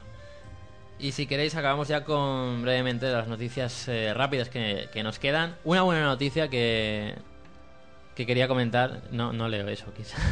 no, es muy pequeñito. Dímelo si quieres, total. Que me tienes que dejar hueco para los lanzamientos. Y, Sí, sí, sí, y- voy- y- los DLCs. Voy rápido, y voy solo rápido. te quiero decir que son las 10. Voy rápido con... No, pero hasta ahí 20. Es que me gusta chucharte. Hasta ahí cuarto. Hasta ahí Notici- cuarto, vamos bien. noticias muy rápidas. Noticias muy rápidas, muy rápidas, pero la primera es más lenta porque es importante. Ay. Eh, Para- Parasite F de PlayStation fue uno de los juegos más grandes de, de su época. jun- Por juegos como Resident Evil, este estaba entre los más grandes, y Dino Crisis, juegos de survival horror. Por cierto que quizá me trajo de Japón la versión japonesa. ¿De este? Sí, sí. Ah, pues mira, para que veas. Se ha confirmado que va a llegar a Europa la tercera entrega de Third Birthday de Parasite F, un título de Square Enix que también, además de ser survival horror, mezcla toques de, de RPG. He estado recordándolo viendo vídeos por YouTube de la primera entrega y la verdad que para, para aquella época era una pasada de juego. Era cojonante. Yeah, yeah. El juego va a ser exclusivo en PSP y el 29 de marzo eh, fue cuando salió, de 1998, la primera entrega. Decir que esta primera entrega va a estar descargable en la Store, según Tetsuya Nomura. Y Konami anuncia el desarrollo de cuatro juegos para 3DS. Me gusta el sabor añejo de estos juegos. ¿Verdad que sí? Metal Gear Snake Eater. Qué gran final este juego. El PES, versiones de PES, eh, Frogger y Contra. Y Contra. Ese gran Contra, el Probotector, ¿te acuerdas? Sí, sí, sí. Protector gran- con los robots, ¿no? Sí, sí. Buah. El Super Probotector 4. Qué juegazos, ¿eh? Pues bueno, pues vamos a tener en, 3, en 3D. Ya veremos qué tal está el Contra. ¿Qué más tenemos? Fallout New Vegas tendrá DLC exclusivo en 360. Sí. Como ya pasó en Fallout 3, Exclusivo. Todo, todo el contenido de, de DLC saldrá mucho antes en, en Xbox. Exacto. Probablemente será exclusividad temporal. Chrome Studios cierra sus puertas. ¿Quiénes fueron esta gente? Pues los encargados de crear la Game Room del Xbox Live en ¿Qué- Xbox qué- 360. Qué fiesta hay en la Game Room todos los días, ¿eh? Vamos, va una cosa eh, que alguien del chat, bueno, alguien del chat se descarga juegos de la Game Room así, mm, a, a diario, Así, por curiosidad. por curiosidad. ¿Os habéis bajado algún juego? Creo que igual va a hacer eco, ¿eh? Pero no te quiero decir Sí, nada. ¿verdad? bueno, pues que sepáis que se siguen lanzando juegos, a pesar de lo que de que penséis que no. Y en el chat se sigue oyendo. Sí, sí, sí. sí. Mira, El- Red Cobra nos dice, quita, quita, Game Room, ¿qué es eso? ¡Quita bicho! Bueno, el Wii Remote Plus, que es el Wii Mode de toda la vida, con el accesorio, el, el- para que sea Sí, más fiable el, Wii- movimiento. Wii Motion Plus. El El Wii Motion Vamos, Plus. resumiendo, el cacharrito cuadrado que se le pone debajo. Pues eso, más el mando que todos conocemos, se ha fusionado y ahora es del mismo tamaño, tamaño que el Wii Motion Plus y va a salir el 5 de noviembre en Europa. No me gusta este invento. Porque le daba mucha consistencia el, el accesorio. Parecía ya de verdad un sable láser. Ahora, eh, supongo que ya en Navidades saldrán packs con este Sí, nuevo de- mando. De hecho, el pack del 25 aniversario de Mario ya sale con este nuevo mando. Ahí está. A los japoneses les gusta lo este, ¿por qué? Porque Red, Dead- Red Dead Redemption de Play 3 consigue un respetable cuarto puesto en el top 10 de ventas nipón. Me sorprende, ¿eh? La verdad es que sí. No esperaba esto. Es muy difícil de, de relacionar Japón con el oeste. ¿eh? Sí, sí, es sorprendente, pero bueno. Que eran noticias muy rápidas. Sí, sí, sí, sí. sí. Eh, PlayStation Move está vendiendo mejor en Europa que en América. 300.000 unidades en la predicción de ventas del analista Michael Patcher en Estados Unidos desde el lanzamiento del pasado 17 de noviembre. Y ha vendido en Europa un millón y medio, ¿eh? Contra las 300.000 unidades de Estados Unidos. Y repasando las ventas en Sí, España, esto ya... el F1 2010, el Starter Pack eh, de Move, es lo más vendido. En España, Xbox 3 360 ha vendido un 37% más en 2009 que en 2010, mientras que Wii ha pegado un bajón de un 45%, ¿eh? Para que os hagáis una idea de lo mal que está Nintendo con Wii ahora mismo. A ver, tarde o temprano las casas tienen que tener Wii, con lo cual las que ya tienen no van a comprar otra. No, Sí. pero es como en Japón, la gente, la gente hay más DS en la calle que japoneses. Yo no sé cómo lo hacen. Eso es complicado, ¿eh? Como curiosidad, de decir que el Xbox Live Silver pasa a llamarse Xbox Live Free Membership. Me gusta, me gusta. Soy un free membership. Free Membership. Y hasta aquí. Y hasta aquí. Nos vamos ya. Nos vamos, no nos vamos. No nos con la vamos, siguiente no. canción. No, con los lanzamientos, exacto. Ahí venga. Ah, vale. Iba a decir, digo, para una sección que me vas a Sí, dejar sí, tener, sí, sí, me la vas a quitar también. Lanzamientos y contenidos descargables. Bueno, lanzamientos desde el día 21, o sea, de hoy hasta el miércoles que viene. Tenemos Fallout New Vegas que sale mañana. Tenemos Borderlands, la edición del año, con el juego y las cuatro expansiones. Tenemos el DJ Hero 2, el Bankies y el Profesor Layton y el Futuro Perdido. Oye, no hay ningún juego malo ahí, ¿eh? No. es que hago una, pequeña, hago una pequeñita criba, para no ocupar Sí, mucho tiempo. Sí, me, me parece bien. O sea, porque te puedo empezar con DJ Hero y todos los packs que han salido. No, no, no. Entonces tardaría un poco igual. más. No como la semana pasada con el Rorona. Sí, sí. Rorona. Rorona, perdón. Ah, te voy a dar un palo a las Atelier. Rorona. Y juegos de iPhone, ¿vale? Eh, he seleccionado tres que son lo que más o menos importante puede haber. Tenemos el Sonic 4 episodio 1, que lo puedes jugar inclinando el iPhone, a 7.99. El PES 2011 para iPhone y iPod Touch Que me recuerda mucho al de Play 2. Con cin- por 5.99. Y tenemos el Modern Combat 2 Black Pegasus por 5.49. Toma ya. Un shooter en toda regla. La verdad es que los juegos de iPhone y del iPad están... Están impresionando, ¿eh? Sí, sí. ¿Y Parecía tú que qué tienes? ¿Tú qué tienes, bros? Pues mira, yo tengo el Costume Quest, que es eh, la nueva producción de Double Fine. Oh, oh, qué grande Tim Double Schafer, Fine. Tim Schafer al mando, Muy con bien. esta nueva ida de olla que celebra un poco el, el día de Halloween, ¿no? Muy bien. Lo tendremos aquí eh, para analizar. Hablaremos de él, ¿verdad? Hablaremos de él porque la verdad es que promete bastante. Está a un precio de 1200 Microsoft Points y a 11.25 en Play 3. Luego el Super Meat Boy, Ese lo quiero. este juego que del que hablábamos antes, Ese creo que me lo voy a comprar. pues está barato, está a 800, Sí, sí. 800 Acabo- Microsoft Points. No lo sabía, acabo de ver el precio, la verdad que muy bien. Y luego, como destacado, también tenemos el DLC de Guitar Hero Warriors of Rock, eh, un pack muy chulo de Linkin Park, que incluye las canciones Waiting for the End, The Catalyst, The Messenger, Witches and Kings, y la canción que vamos a escuchar hoy en Gamebot Burning Sí, in the Skies. La tendremos después del análisis de Castlevania. Están a 2 euros cada una en PlayStation Network y a unos 60 en a unos 60 Microsoft Points. Eh, y luego tenemos el pack a 10 euros en Play, o sea, el pack completo a 10 euros y a 9.60 en Microsoft Points. Esto es complicado de... de- Sí, la verdad es que tengo que tengo que darle vueltas porque si no, Cuando Bros dice 960 son 960. sí. Es que claro, 360 Sí, sí, 960. por eso, por eso. Y luego como última fricada, el pack de habilidades para para Chuck Green. Cierto.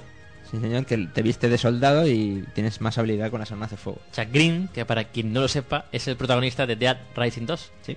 Y que esta esta cosilla, esta tontería te cuesta 2 euros, por ejemplo, en PlayStation. Sí, señor. Que sí, que no te enrolles. El que quiera que lo compre y el que no. Y ahora sí, Que no lo compre. vamos ya con la siguiente canción, un homenaje a Resident Evil. Uno de mis juegos favoritos y creo que también de Reddick, ¿verdad? Efectivamente. Qué, gran- qué grande, qué grande, pero qué grande este juego. Grande. Lástima los, los últimos movimientos de Capcom que está derivando más a juego de acción que a Survival. No te preocupes que creo que están cambiando las cosas. A ver si la siguiente entrega vuelven por sus fueros. Como juego de acción me sigue gustando. Lo que pasa es que creo que ha perdido un poco la, La chispa. La chispa de la identidad de, de lo que era un Resident, pero bueno, eh, una gran saga. A mí, personalmente, de, de las, de las pocas sagas que tengo completas compradas todos los juegos. Bueno, pues esto que escucháis es la canción que aparecía en los créditos de Resident Evil en la versión japonesa. Su nombre es I Won't Let This End as a Dream de Fumitaka Fuchigami.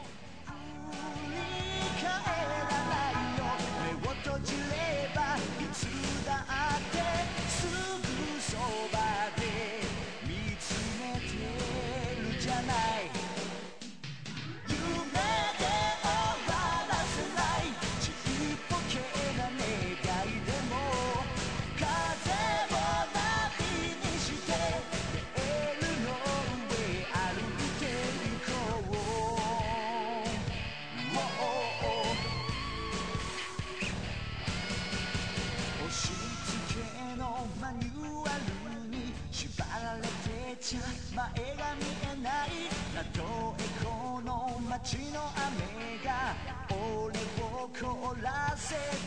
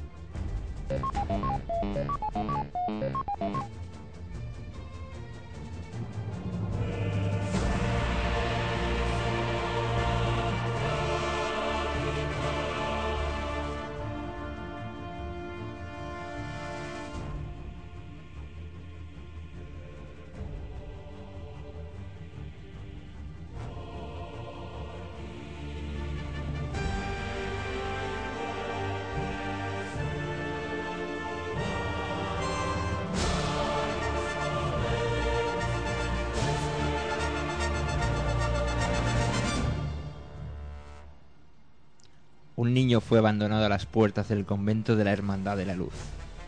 Le llamaron Gabriel y lo criaron como si fuese suyo. Con los años desarrolló una maestría en la lucha nunca antes vista. Gabriel tenía una- un carácter melancólico y le afectó profundamente la muerte del amor de su vida, Marie. Ahora se ha embarcado en una aventura a petición de los ancianos de la hermandad para descubrir por qué el mundo está sumido en el caos. Dentro de él arde la sed de venganza contra los que se llevaron la vida de su amada. Así comienza Castlevania, Lords of Shadow. Sí, señor, una vuelta de tuerca total a, a la franquicia, un cambio que le hacía falta. Un cambio que algunos temían que pudiese acabar con la gran franquicia Castlevania. Sí, porque el sumum del- de los colmos fue que cuando gente se enteró de que Konami iba a dejar esta, esta tarea a un, grupo, a un grupo de desarrollo que no era japonés, Que era español. que encima era español. Español porque la empresa estaba afincada en Barcelona, si no me equivoco. Mercury Steam. Mercury Steam y la verdad es que desde aquí pues de momento yo quiero pues a- dar un aplauso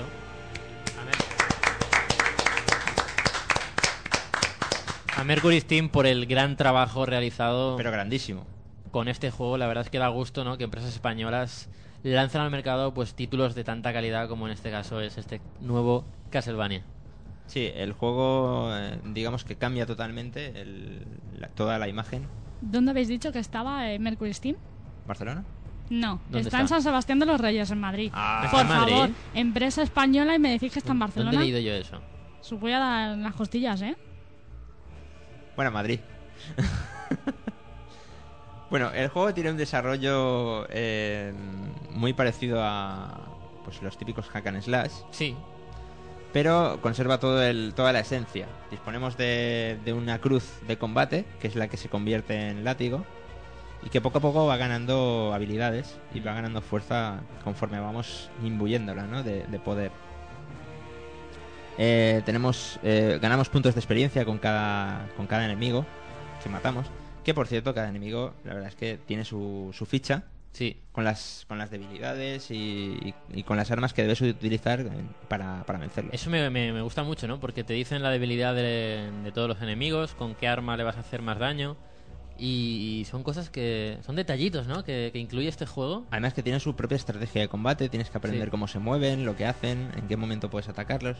O sea, es un juego con un sabor tan aventurero, tan tan como de, como de antes, ¿no? Sí, como los sí, de antes. eh, De hecho, no es solamente pues lo que conocemos ahora como ese tipo de juegos, como un mata-mata, un machacabotones, en el que si- no haces nada más que, que pasar el rato apretando todos los botones. Aquí pues tienes que comerte un poco más la cabeza. Tiene un componente estratégico muy interesante. Sí, aparte de la cruz de combate, por ejemplo, tenemos las armas secundarias, que son el agua bendita, eh, las dagas, el cristal oscuro y las hadas, Sí.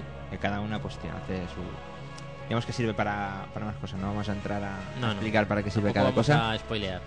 Pero la verdad es que, eh, por ejemplo, puedes puedes des- de- o sea, puedes poner la barra de salud del enemigo, que eso le da un toque un toque rolero, Es- ¿no? es, eh, también como, como un, con un sabor añejo, ¿no? El poder ver la... El daño que le haces. el daño que le vas haciendo mm, a modo de juego de rol.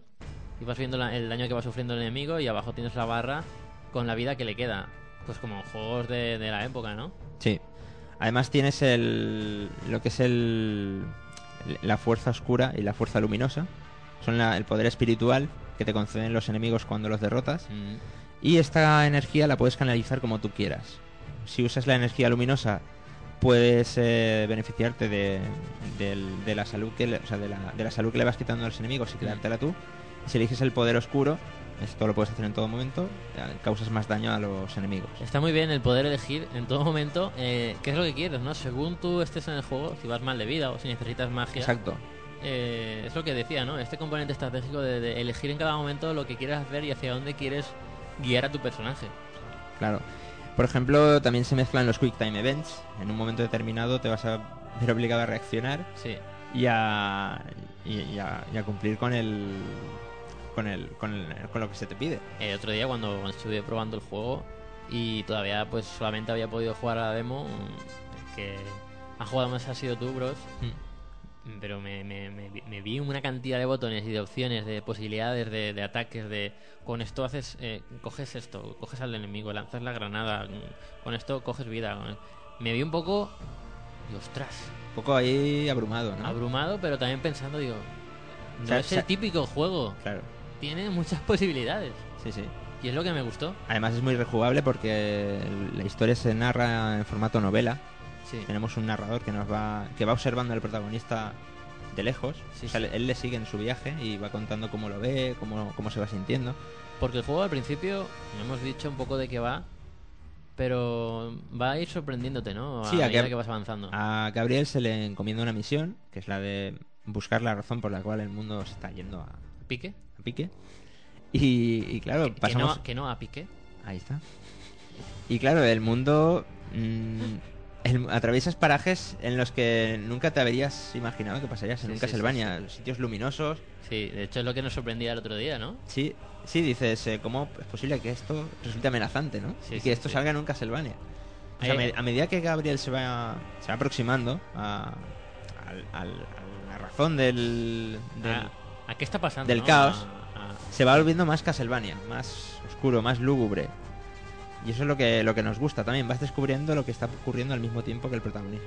Y sabes que yo había escuchado por ahí algún que otro comentario de, de que este personaje no era quizá todo lo carismático que debería ser eh, protagonista de este juego. Pero yo la verdad es que la primera vez que lo vi me gustó mucho y creo que han acertado en el diseño del personaje. Sí, en el diseño sí. Lo que ocurre es que durante el juego, por lo menos hasta donde yo he jugado, no suele. No suele hablar demasiado. No es el protagonista del juego, ¿no? El No. eres más. El tú. protagonista yo creo que es más el entorno, lo que sucede a su alrededor y, y, todos los, y todas las criaturas y todo lo que ocurre. Sí, de hecho, es un instrumento. hmm, El protagonista, Gabriel, es un instrumento para que tú vayas viendo y disfrutando el videojuego. Exacto. ¿Podían haberle dado más carisma? ¿Podía haber participado más en, en el guion del videojuego, en la historia, hablando más y tal? Bueno, A mí me gusta. participación. A mí me gusta porque eh, lo conoces mucho mejor a través de, de los ojos del, del hombre Sí. que le sigue, Sí, porque sí. él te va describiendo cosas de él, que del propio protagonista. Mm. Y ese detalle me, me ha gustado mucho. Es una buena forma de contarte la historia. De hecho, en la mayoría de los juegos de rol japoneses, los protagonistas nunca hablan Hmm. y siempre se despiertan en una cama. También hay que decirlo. No olvidemos que este juego ha estado bajo el amparo de, de Hideo Kojima. sí, Tiene un altísimo nivel de exigencia. ha estado supervisándolo desde la sombra. ¿eh? Le mandaban. Se ve que habían reuniones en Mercury Steam Y, y decían, ay, que hoy viene Kojima. Estaban todos ahí como nerviosos, que dirá, le parecerá bien lo que estamos haciendo. Pero Sí, yo, ¿no? yo creo que había buen rollo al final, ¿no? Ya después sí. de las primeras reuniones, ya yo creo que se relajaron. Además les llevaría fotos de sus comidas y todo eso de Japón, o sea, que- por el Twitter. No, por ejemplo, hablamos de un juego que los valores de producción son altísimos. Sí. Unos bocetos, unos storyboards dignos de cualquier película. Sí, eh, está muy bien hecho eso, ¿no? También porque puedes ir desbloqueando ese tipo de, de concepts, de concept arts. de Está muy planificado el viaje de, Gabriel, sí, sí, sí. muy por donde va, por donde va a viajar, ¿no? Lo que le va a ocurrir y, y a, la- y a los personajes que va a conocer. A nivel jugable, volviendo a la jugabilidad de, de Castlevania, me ha gustado mucho. Tiene un control muy bueno, escenarios quizá un poco lineales.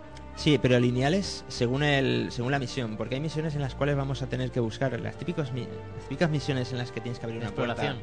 Sí, Bien. te abren todo el escenario, digamos, para que tú lo explores libremente y encuentres dónde están la- los dos o tres fragmentos que te hacen falta para abrir determinada puerta. Vamos, que tienes de todo en este juego. De todo. Momentos de, de acción, momentos de puzzles, que también tienes puzzles Sí, que sí, resolver. sí. Incluso los puedes resolver, puedes pedir que te den la solución a los Layton, también, a es. profesores Layton. Curioso. El juego dura unas 15 horas. Mm. He ocupado dos discos en su versión de 360, o sea, eso hace. Eso o sea, da que- os puede hacer una idea de lo que Exacto. de lo que abarca. Y pasamos a los gráficos. Yo quería antes de. Bueno, los gráficos Sí, sí, también podemos comentar. eh, los enemigos. El- su inteligencia artificial. el- sus los combates contra ellos. Mm. Enemigos los más grandes. Que eh, tienes que acabar con ellos con un Quick Time Event. Cómo utilizan su en- el entorno en el que están. Exacto. Sí, la verdad es que me sorprendió mucho una fase. Una, una, una fase, no, un, un encuentro con un enemigo que cogía pues todo lo que tenía a su alrededor, iba utilizándolo, ¿no? Para, para crearte pues problemas en, en ese momento del juego y la verdad es que esa parte me gustó mucho. No sé si hay más. Vi una muy espectacular Mm. que me recordó, no sé si es eso podemos decirlo, es muy Sí. avanzado. No, eso lo puedes decir. Pues una parte de Castlevania me recordó mucho a Shadow of the Colossus Mm. y la verdad es que es impresionante, o sea, ese momento. Nos diremos Ese- dónde, nos diremos dónde No, es. ese pequeño guiño a este gran juego de, de los creadores de, de Shadow of the Colossus, pues La verdad es que es un juego que hace sentir orgulloso, ¿no? De que, de que esté Sí. hecho aquí. sí, sí, sí, sí. Es como que está hecho con muchísimo gusto y no solo porque sea Es lo que os comentaba, tiene un carácter muy muy de aquí, muy español, muy de como lo que esperamos que lo que esperamos nosotros los aficionados españoles que haya en un videojuego, ¿no? Sí, sí, sí, de hecho para mí ha cumplido todas las expectativas. Mm. Y lo que quería comentar sobre los enemigos, que mm, te, que- te quería preguntar si son muy variados, si se repiten, si los ves con mucha variedad de, de ataques. La verdad es que hay distintas formas de, de matarlos. Y, y la verdad es que se van se van prodigando, son bastante son bastante variados Mm. eh, hasta la mitad del juego. Luego ya lógicamente la, Sí, la ya. nómina de enemigos se acaba Claro. y ya pues te los presentan en otras situaciones o con otras combinaciones. Otros- te pongo poderes. determinados enemigos juntados con otros. Ah, vale, vale. Pero lo interesante es eso, ¿no? Que los puedes matar de distintas formas. Sí, porque... es- Acabas conociéndolos y cuando está avanzado el juego ya sabes, ya vas al grano. Sí, o sea, sí. a lo mejor hay muchos más que antes, pero tú ya sabes cómo acabar con ellos. Tú tienes tus combos, ¿no? Para ir realizando con diversos botones. Puedes lanzar dagas, puedes lanzar granadas. Claro, es puedes- que estas mismas armas secundarias puedes imbuirlas con poder luminoso y con poder Sí, de sí, la oscuridad. Y al mismo tiempo ganan propiedades distintas. No, es que a nivel... La profundidad jugable es bastante grande. sí, es ¿no? mucho más grande de lo que cabría esperar de este tipo de juegos. Bueno, y a nivel gráfico... A nivel gráfico, impresionante. Es el motor que ya se usó para Jericho. Sí. Y vaya. aunque pueda parecer que han pasado mucho tiempo y que este motor está desfasado, ¿Quién lo diría, eh? ¿quién lo diría? ¿Y cómo dominan eh, cómo dominan este motor?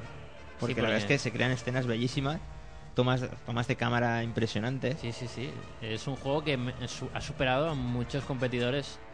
eh, de hecho, ahora mismo, pues en su género. Además, no sé si habéis notado que lo que es la cámara eh, y, y todo el juego se mueve con mucha fluidez. Sí, en todo momento, la verdad que sí.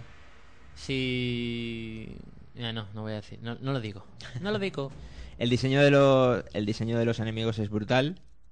Y el, quizá flojea un poco con los secundarios. Sí. No están tan detallados como a Gabriel. A Gabriel se le mueve el pelo. Ya, bueno. Es- vamos, es, es el prota. Sí, sí, sí. Y la verdad es que la banda sonora, impresionante. La banda sonora a cargo de, de del maestro Araujo, que está al cargo de, de películas como El Cid. Pues qué vamos a decir, muy al estilo épico, al mismo tiempo muy distinta Sí. que todos los Castlevania, eso le da mucha personalidad A mí me a gusta esta mucho. nueva época de Castlevania. La verdad es que la banda sonora le, le queda muy bien a este Castlevania. Y ya estamos esperando una segunda parte. Sí, que es lo que comentábamos en las noticias, que ya al parecer está en proceso de desarrollo y bastante avanzado. Hmm.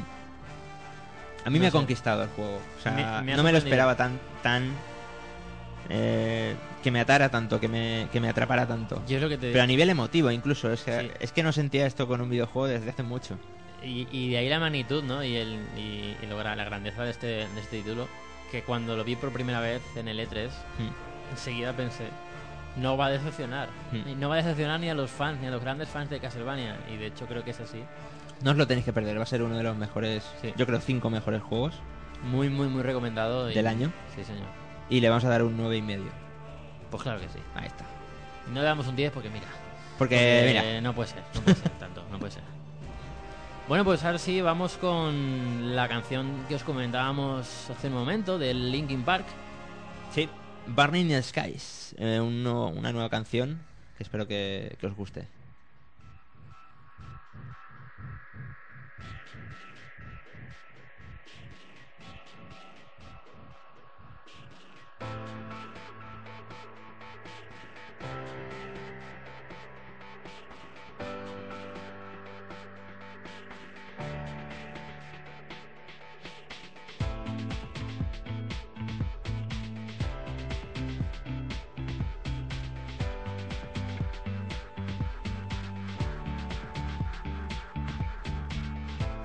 The dead wouldn't make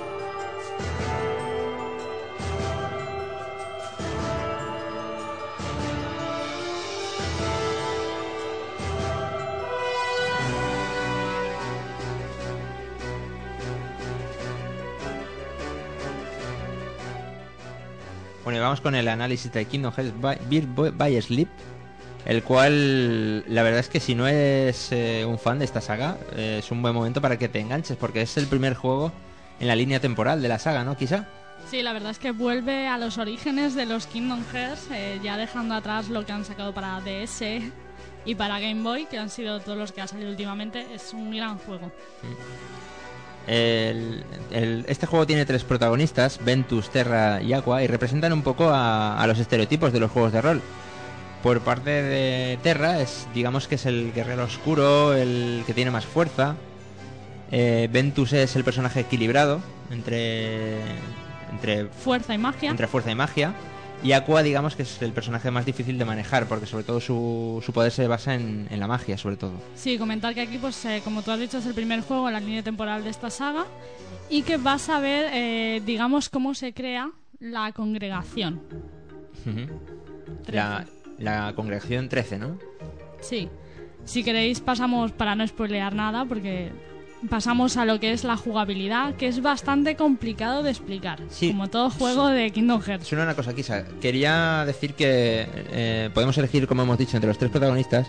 Y esta elección no solo se basa simplemente en el personaje, sino que es importante para, para comprender toda la historia. Y la verdad es que si quieres enterarte de dos, será esencial que juegues con los tres personajes, porque puedes jugar con sus tres puntos de vista. Oye, que, que tranquilos, ¿eh? Que os podéis explayar. ¿Sí? Vosotros, eh, hablad todo lo que tengáis que hablar sobre la jugabilidad, porque ya sé que es bastante compleja. Mm. Y, y que nos vayan diciendo en el chat, ya sabéis que estamos en el IRC hispano, en el canal GamePod, a ver si lo entienden, si no lo entienden. Si tienen alguna duda, que lo pregunten, hombre, que no pasa nada, ¿eh? Que Kisa lo responde enseguida. Estamos para eso. Aquí, darme, darme faena, por favor, que no tengo nada que hacer. Bueno, Kisa, cuéntanos qué tal va esto. Bueno, el tema jugabilidad, ¿vale? Es bastante complejo de explicar. Eh, voy a explicaros un poco lo que es el, el menú. Cuando entras al Star, empiezas con comandos. A partir de comandos, eh, tienes eh, equipar comandos. Puedes equipar los comandos de batalla, que serían los golpes, magias y objetos.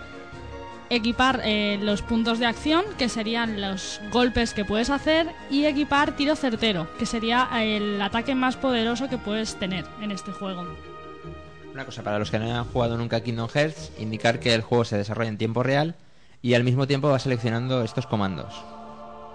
Decir que eh, en estos les lo tienes marcado por botones. La X sería para ataques rápidos. El triángulo activarías eh, los combos de batalla, que sean pues golpes, magias, objetos. El cuadrado, que lo usarías para bloquear o para esquivar.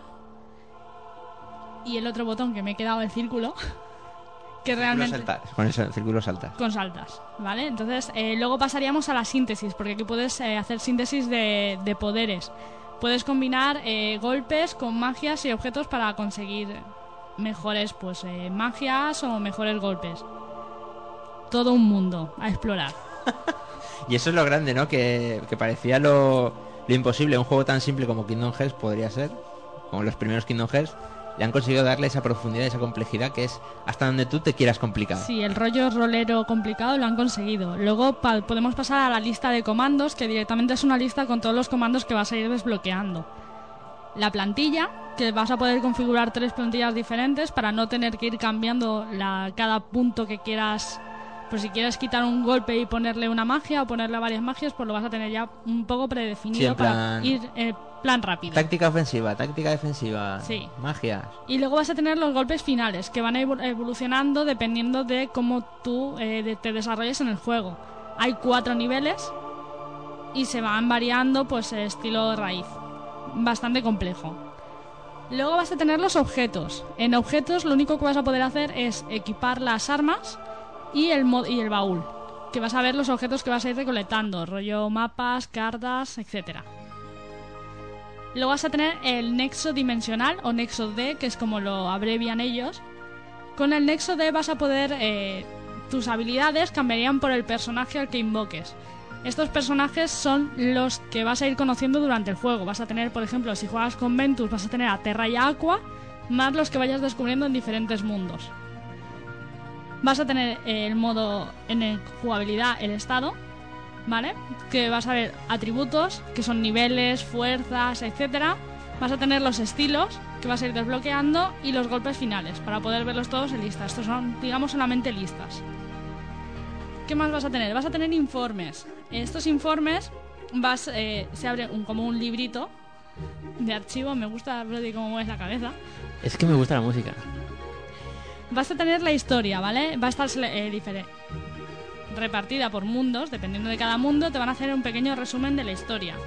Luego vas a tener informes secretos, que son cartas que vas a ir encontrando por los mundos. Vas a tener el historial, vas a tener personajes, los personajes pues te van a presentar los datos de cada uno de los personajes que encuentres. Eso está bien porque dices, ¿y este de quién es? Pues te vas a su ficha y enseguida te informan. Eh, Incluso en la película de Disney, por ejemplo, que salió. Ay, qué miedito. De Disney, exacto, porque no sé si alguien que nos esté escuchando sabe que Kingdom Hearts mezcla personajes de Square Enix y de Disney. Sí. Que puede que a estas alturas todavía haya alguien que sea muy nuevo en esto de los videojuegos y diga, Kingdom Hearts, ¿de qué me están hablando? Pues sí, señores, sí. Luego también, igual que tienes la lista de personajes, ¿vale? Vas a tener la lista de los nescientes. Aquí en, este, en esta saga, en este juego, le cambian los nombres a los sin corazón por nescientes. Vas a encontrar cada uno de los personajes un, pe- un pequeño fragmento de. pues hablándote de él. También vas a tener eh, los comandos, que son todos los comandos que vas desbloqueando a lo largo del juego. Vas a tener también los tesoros. En cada mundo puedes encontrar cofres y pequeñas coronitas que te van a ir desbloqueando objetos. Todo esto lo tienes aquí marcado para que puedas encontrarlo. También vas a tener un álbum de pegatinas. Eso es lo que más te ha gustado a ti. Sí, me encanta. Además, ¿sabes que esto es un añadido exclusivo para la versión europea? Pues no, no lo sabía. Pues sí. Al, al contrario que podría parecer que los japos son muy aficionados a esto de las pegatinas. ¿Cierto? Pues lo usamos aquí y vas a ir encontrando a lo largo de varios mundos estas coronitas, aparte de darte otros objetos, también te van a dar pegatinas para que tú compongas tu álbum. Vas a... Pues muy interesante. La verdad es que también tienes una lista de mundos para que sepas eh, cuál te falta encontrar alguno. Y para terminar tenemos el tablero de comandos, que Que es está chulo también. es como un juego secundario, que es como si te presentaras en un tablero. Es una mezcla entre la Oca y el Monopoly.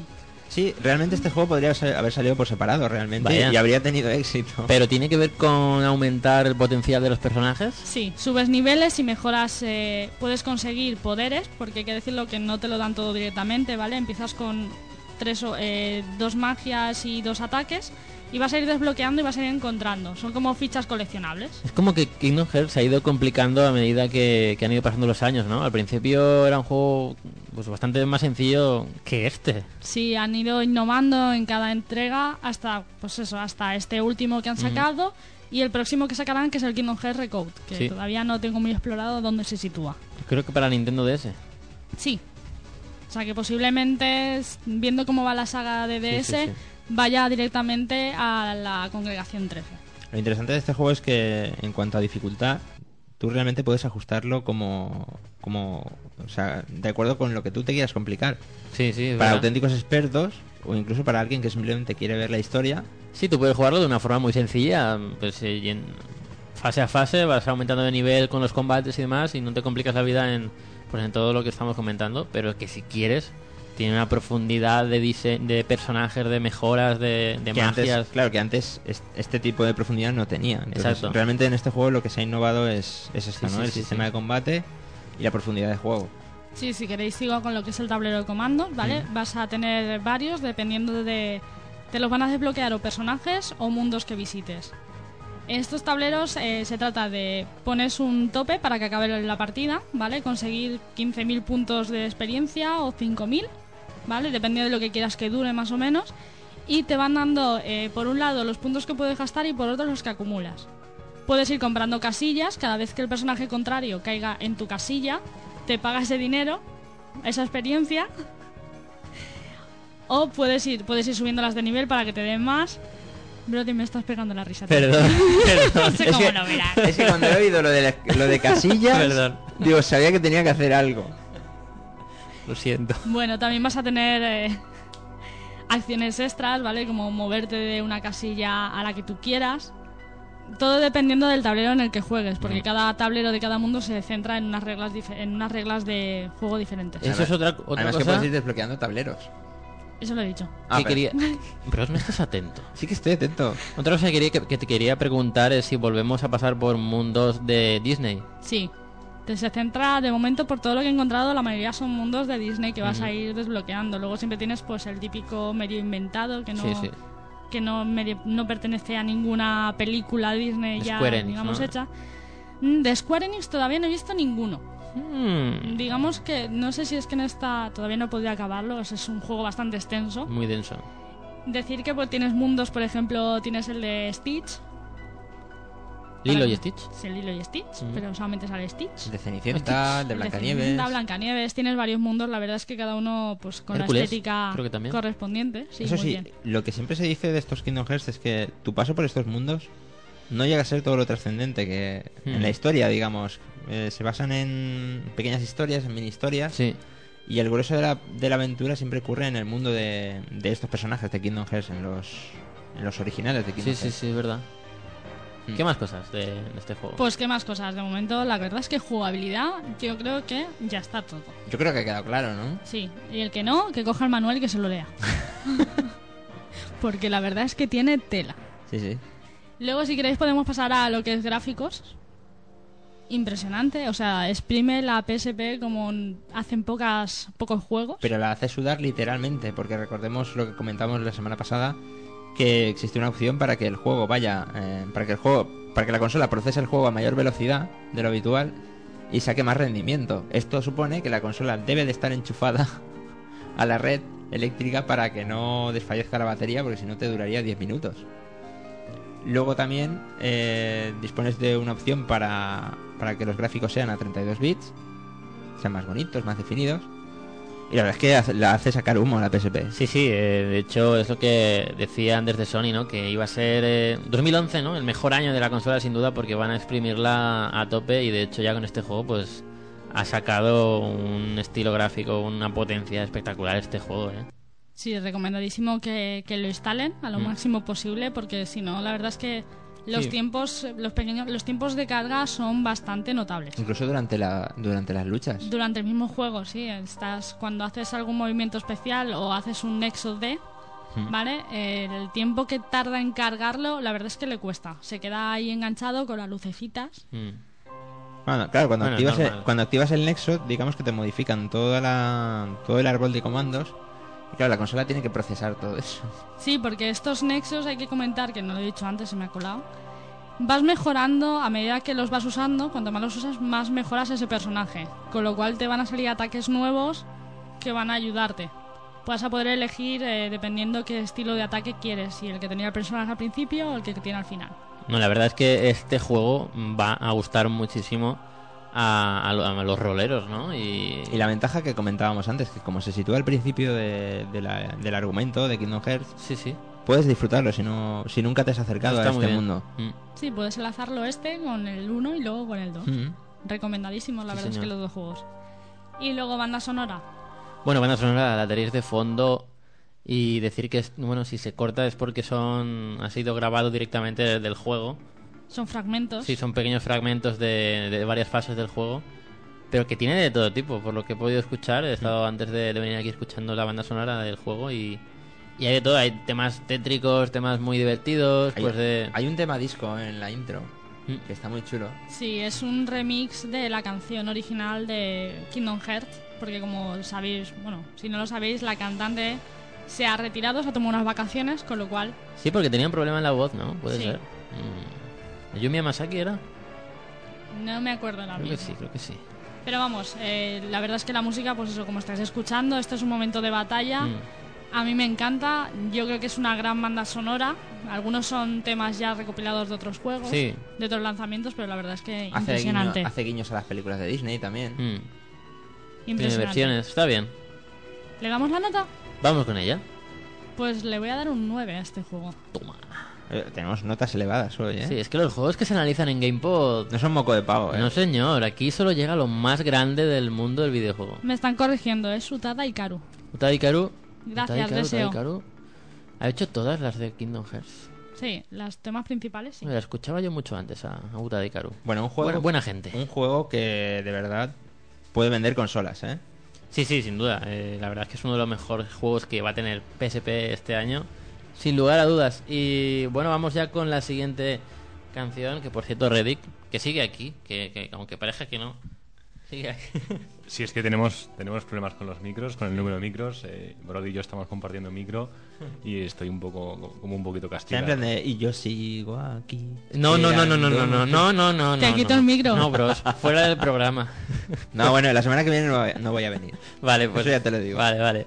Bueno, pues te dejo que presentes tu, tu canción que, has elegido. Que la verdad es que creo que en, en el programa estamos de acuerdo en que es uno una gran banda sonora y una gran canción.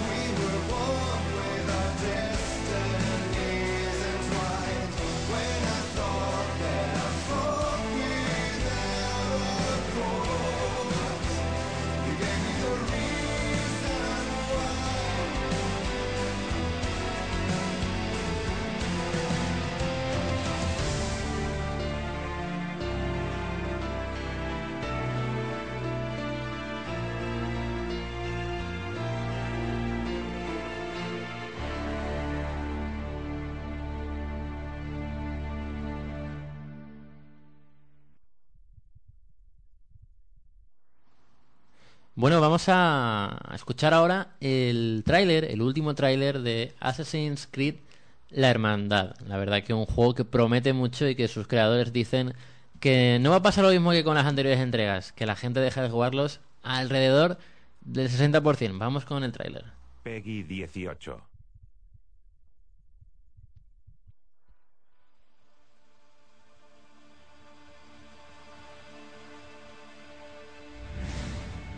Todos estos años he observado la ciudad de Roma.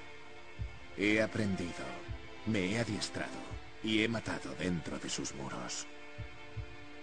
Y con el tiempo la he moldeado. Le he dado forma. No hay lugar en la ciudad donde se halle un hombre como yo. Un alma con el anhelo de matar en nombre del destino. Capaz de reclamar lo que por derecho le pertenece. Tan valiente como para mirar cara a cara a la muerte. Y con el carisma necesario para levantar un ejército imparable que podría conquistar toda Italia.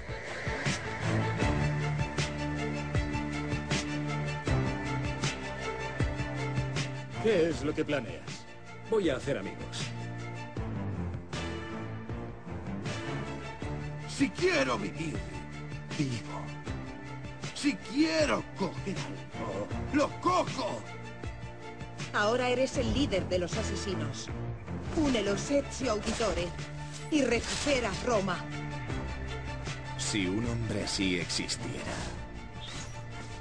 Si un hombre así entrara en mi ciudad. Sabría exactamente cómo debo recibirle.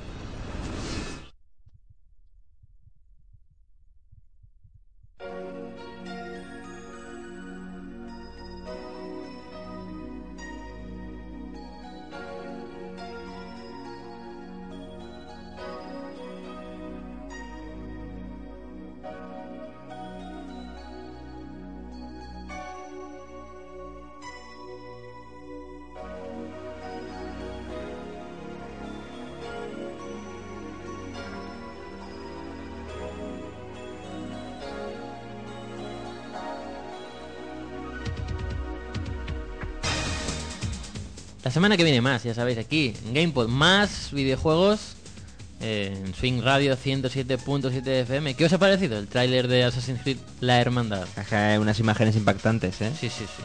Tú Yo tienes como- muchas ganas, Yo, ¿no? como ya sabes, ya lo tengo reservado con Sí. la caja, o sea que... Y me sé de otro que está en Madrid que también.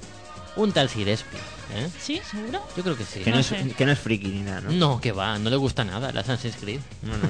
Ni el Mass Effect, ni... Que va, que va, que va. Ni los final. Ni sus propios juegos, que aquí lo tendremos para que nos cuente en breve, ¿eh? Cómo va Pixel Arts, su empresa de videojuegos. Es el CEO de Pixel Art. El CEO, sí señor. Con C. Es poco agra- agra- agraciado. Ah, con C. Con C, Ah, con C. Vale, vale. No, es que me, yo qué sé, sabía ahí. A ver si ahí- va a dejar de hablarte, Que ¿eh? no, Yo lo no. haría. Que no, hombre, que no. Es que es un chiste fácil. ¿eh? El chistaco, el chistaco de la semana. Sí. Pues sí, la semana que viene tendremos eh, más análisis, dos análisis más. Me va a doler perderme el programa de la semana que viene. Va a ser el primer programa de GamePod en el que no Sí, sí, sí, sí. en un FIFA. Pero no, no te preocupes porque cuando salgas de trabajar Te esperamos. o, o- o entras por teléfono o te vienes o ya verás lo que, veremos lo que haces. Sí, algo haré, algo haré. Así que nada, sí, tendremos... ¿Es el- la semana que viene FIFA 11? ¿Sí? Sí. Y en Enslave. ¿Tienes por ahí el... Qué combinación. No, pero me lo sé. la- ¿Sí? Me lo he estudiado. FIFA y Enslave. Madre mía. Sí, sí. Combinación. Muy bien, muy bien. Tú estás jugando al Enslave, ¿no? Yo estoy jugando al Enslave, Bien, sí. bien, bien, estoy bien. jugando un montón de cosas. Qué grande, qué grande. Hay un duelo entre Monkey y el protagonista de Slave y Iniesta. Bro, si no vas a hablar de FIFA. ¿Qué pasa? es verdad, tío. ¿Qué pasa? pasa este año? ¿No hay Bueno, FIFA? ya lo arreglaremos, no te preocupes. Venga. Arreglaremos. ¿Y qué más? Bueno, pues mogollón de noticias más y mucho contenido y bueno, estaremos con vosotros como siempre en el chat, en el IRC hispano, ya sabéis, canal GamePod, donde hemos estado con vosotros. En el foro. Y en el foro, foro.gamepod-online.com, en el Facebook, En, el, grupo, Twitter. en el grupo de GamePod. Sí, Decirlo porque había gente que no lo sabía. sí, es que tenemos dos, eh, hay que entrar en el de GamePod. ¿Eh? Que pone solo GamePod. Solo GamePod. Que ¿vale? pone GamePod y pone ¿Juegas? Queremos que os, que os metáis ahí, que, que les cliquéis a me gusta. que- Queremos llegar a los 100 amigos. Queremos llegar a los 100 de momento. Y luego ya Y más. luego ¿eh? más. No, paso por porque, paso. porque, porque, ya os avanzo, que será muy importante estar en el grupo de Facebook para participar en los inminentes concursos que estamos preparando. Alá. Porque vamos a tener, vamos a tener concursos, amigos, claro que sí. Y no nos gusta hipear, ¿eh? No, no, de hecho ya tengo un juego preparado en casa para sortear. ¿Cuál, cuál, cuál, cuál? Ajá, ¿Podemos participar? es de Electronic Arts. Mira. Red Cobra ¿Puedo dice concurso, sí. Sí, sí, amigos, sí. bueno, y todo eso la semana que viene, otro jueves más, ¿eh? de 9 de la noche a 11 de la noche aquí en Swing Radio 107.7 FM. Y vamos con la siguiente canción o, o no? No nos queremos ir. Sí. ¿Sí? Sí, la ponemos y ya nos vamos. ¿Nos vamos? Sí. Nos vamos a dormir ya, ¿no? Sí, que ya es hora, ¿no? Yo primero quiero cenar. Tú te, te vas a dormir. Bueno, pues os dejamos con la última canción del programa de hoy, de este GamePod, es de Rock Band 2 y la trae Kisa. Eh, la verdad es que está muy bien, de Jimmy Ed World. Su nombre es The Middle. Hasta la semana que viene. Chao. Adiós. Hasta luego.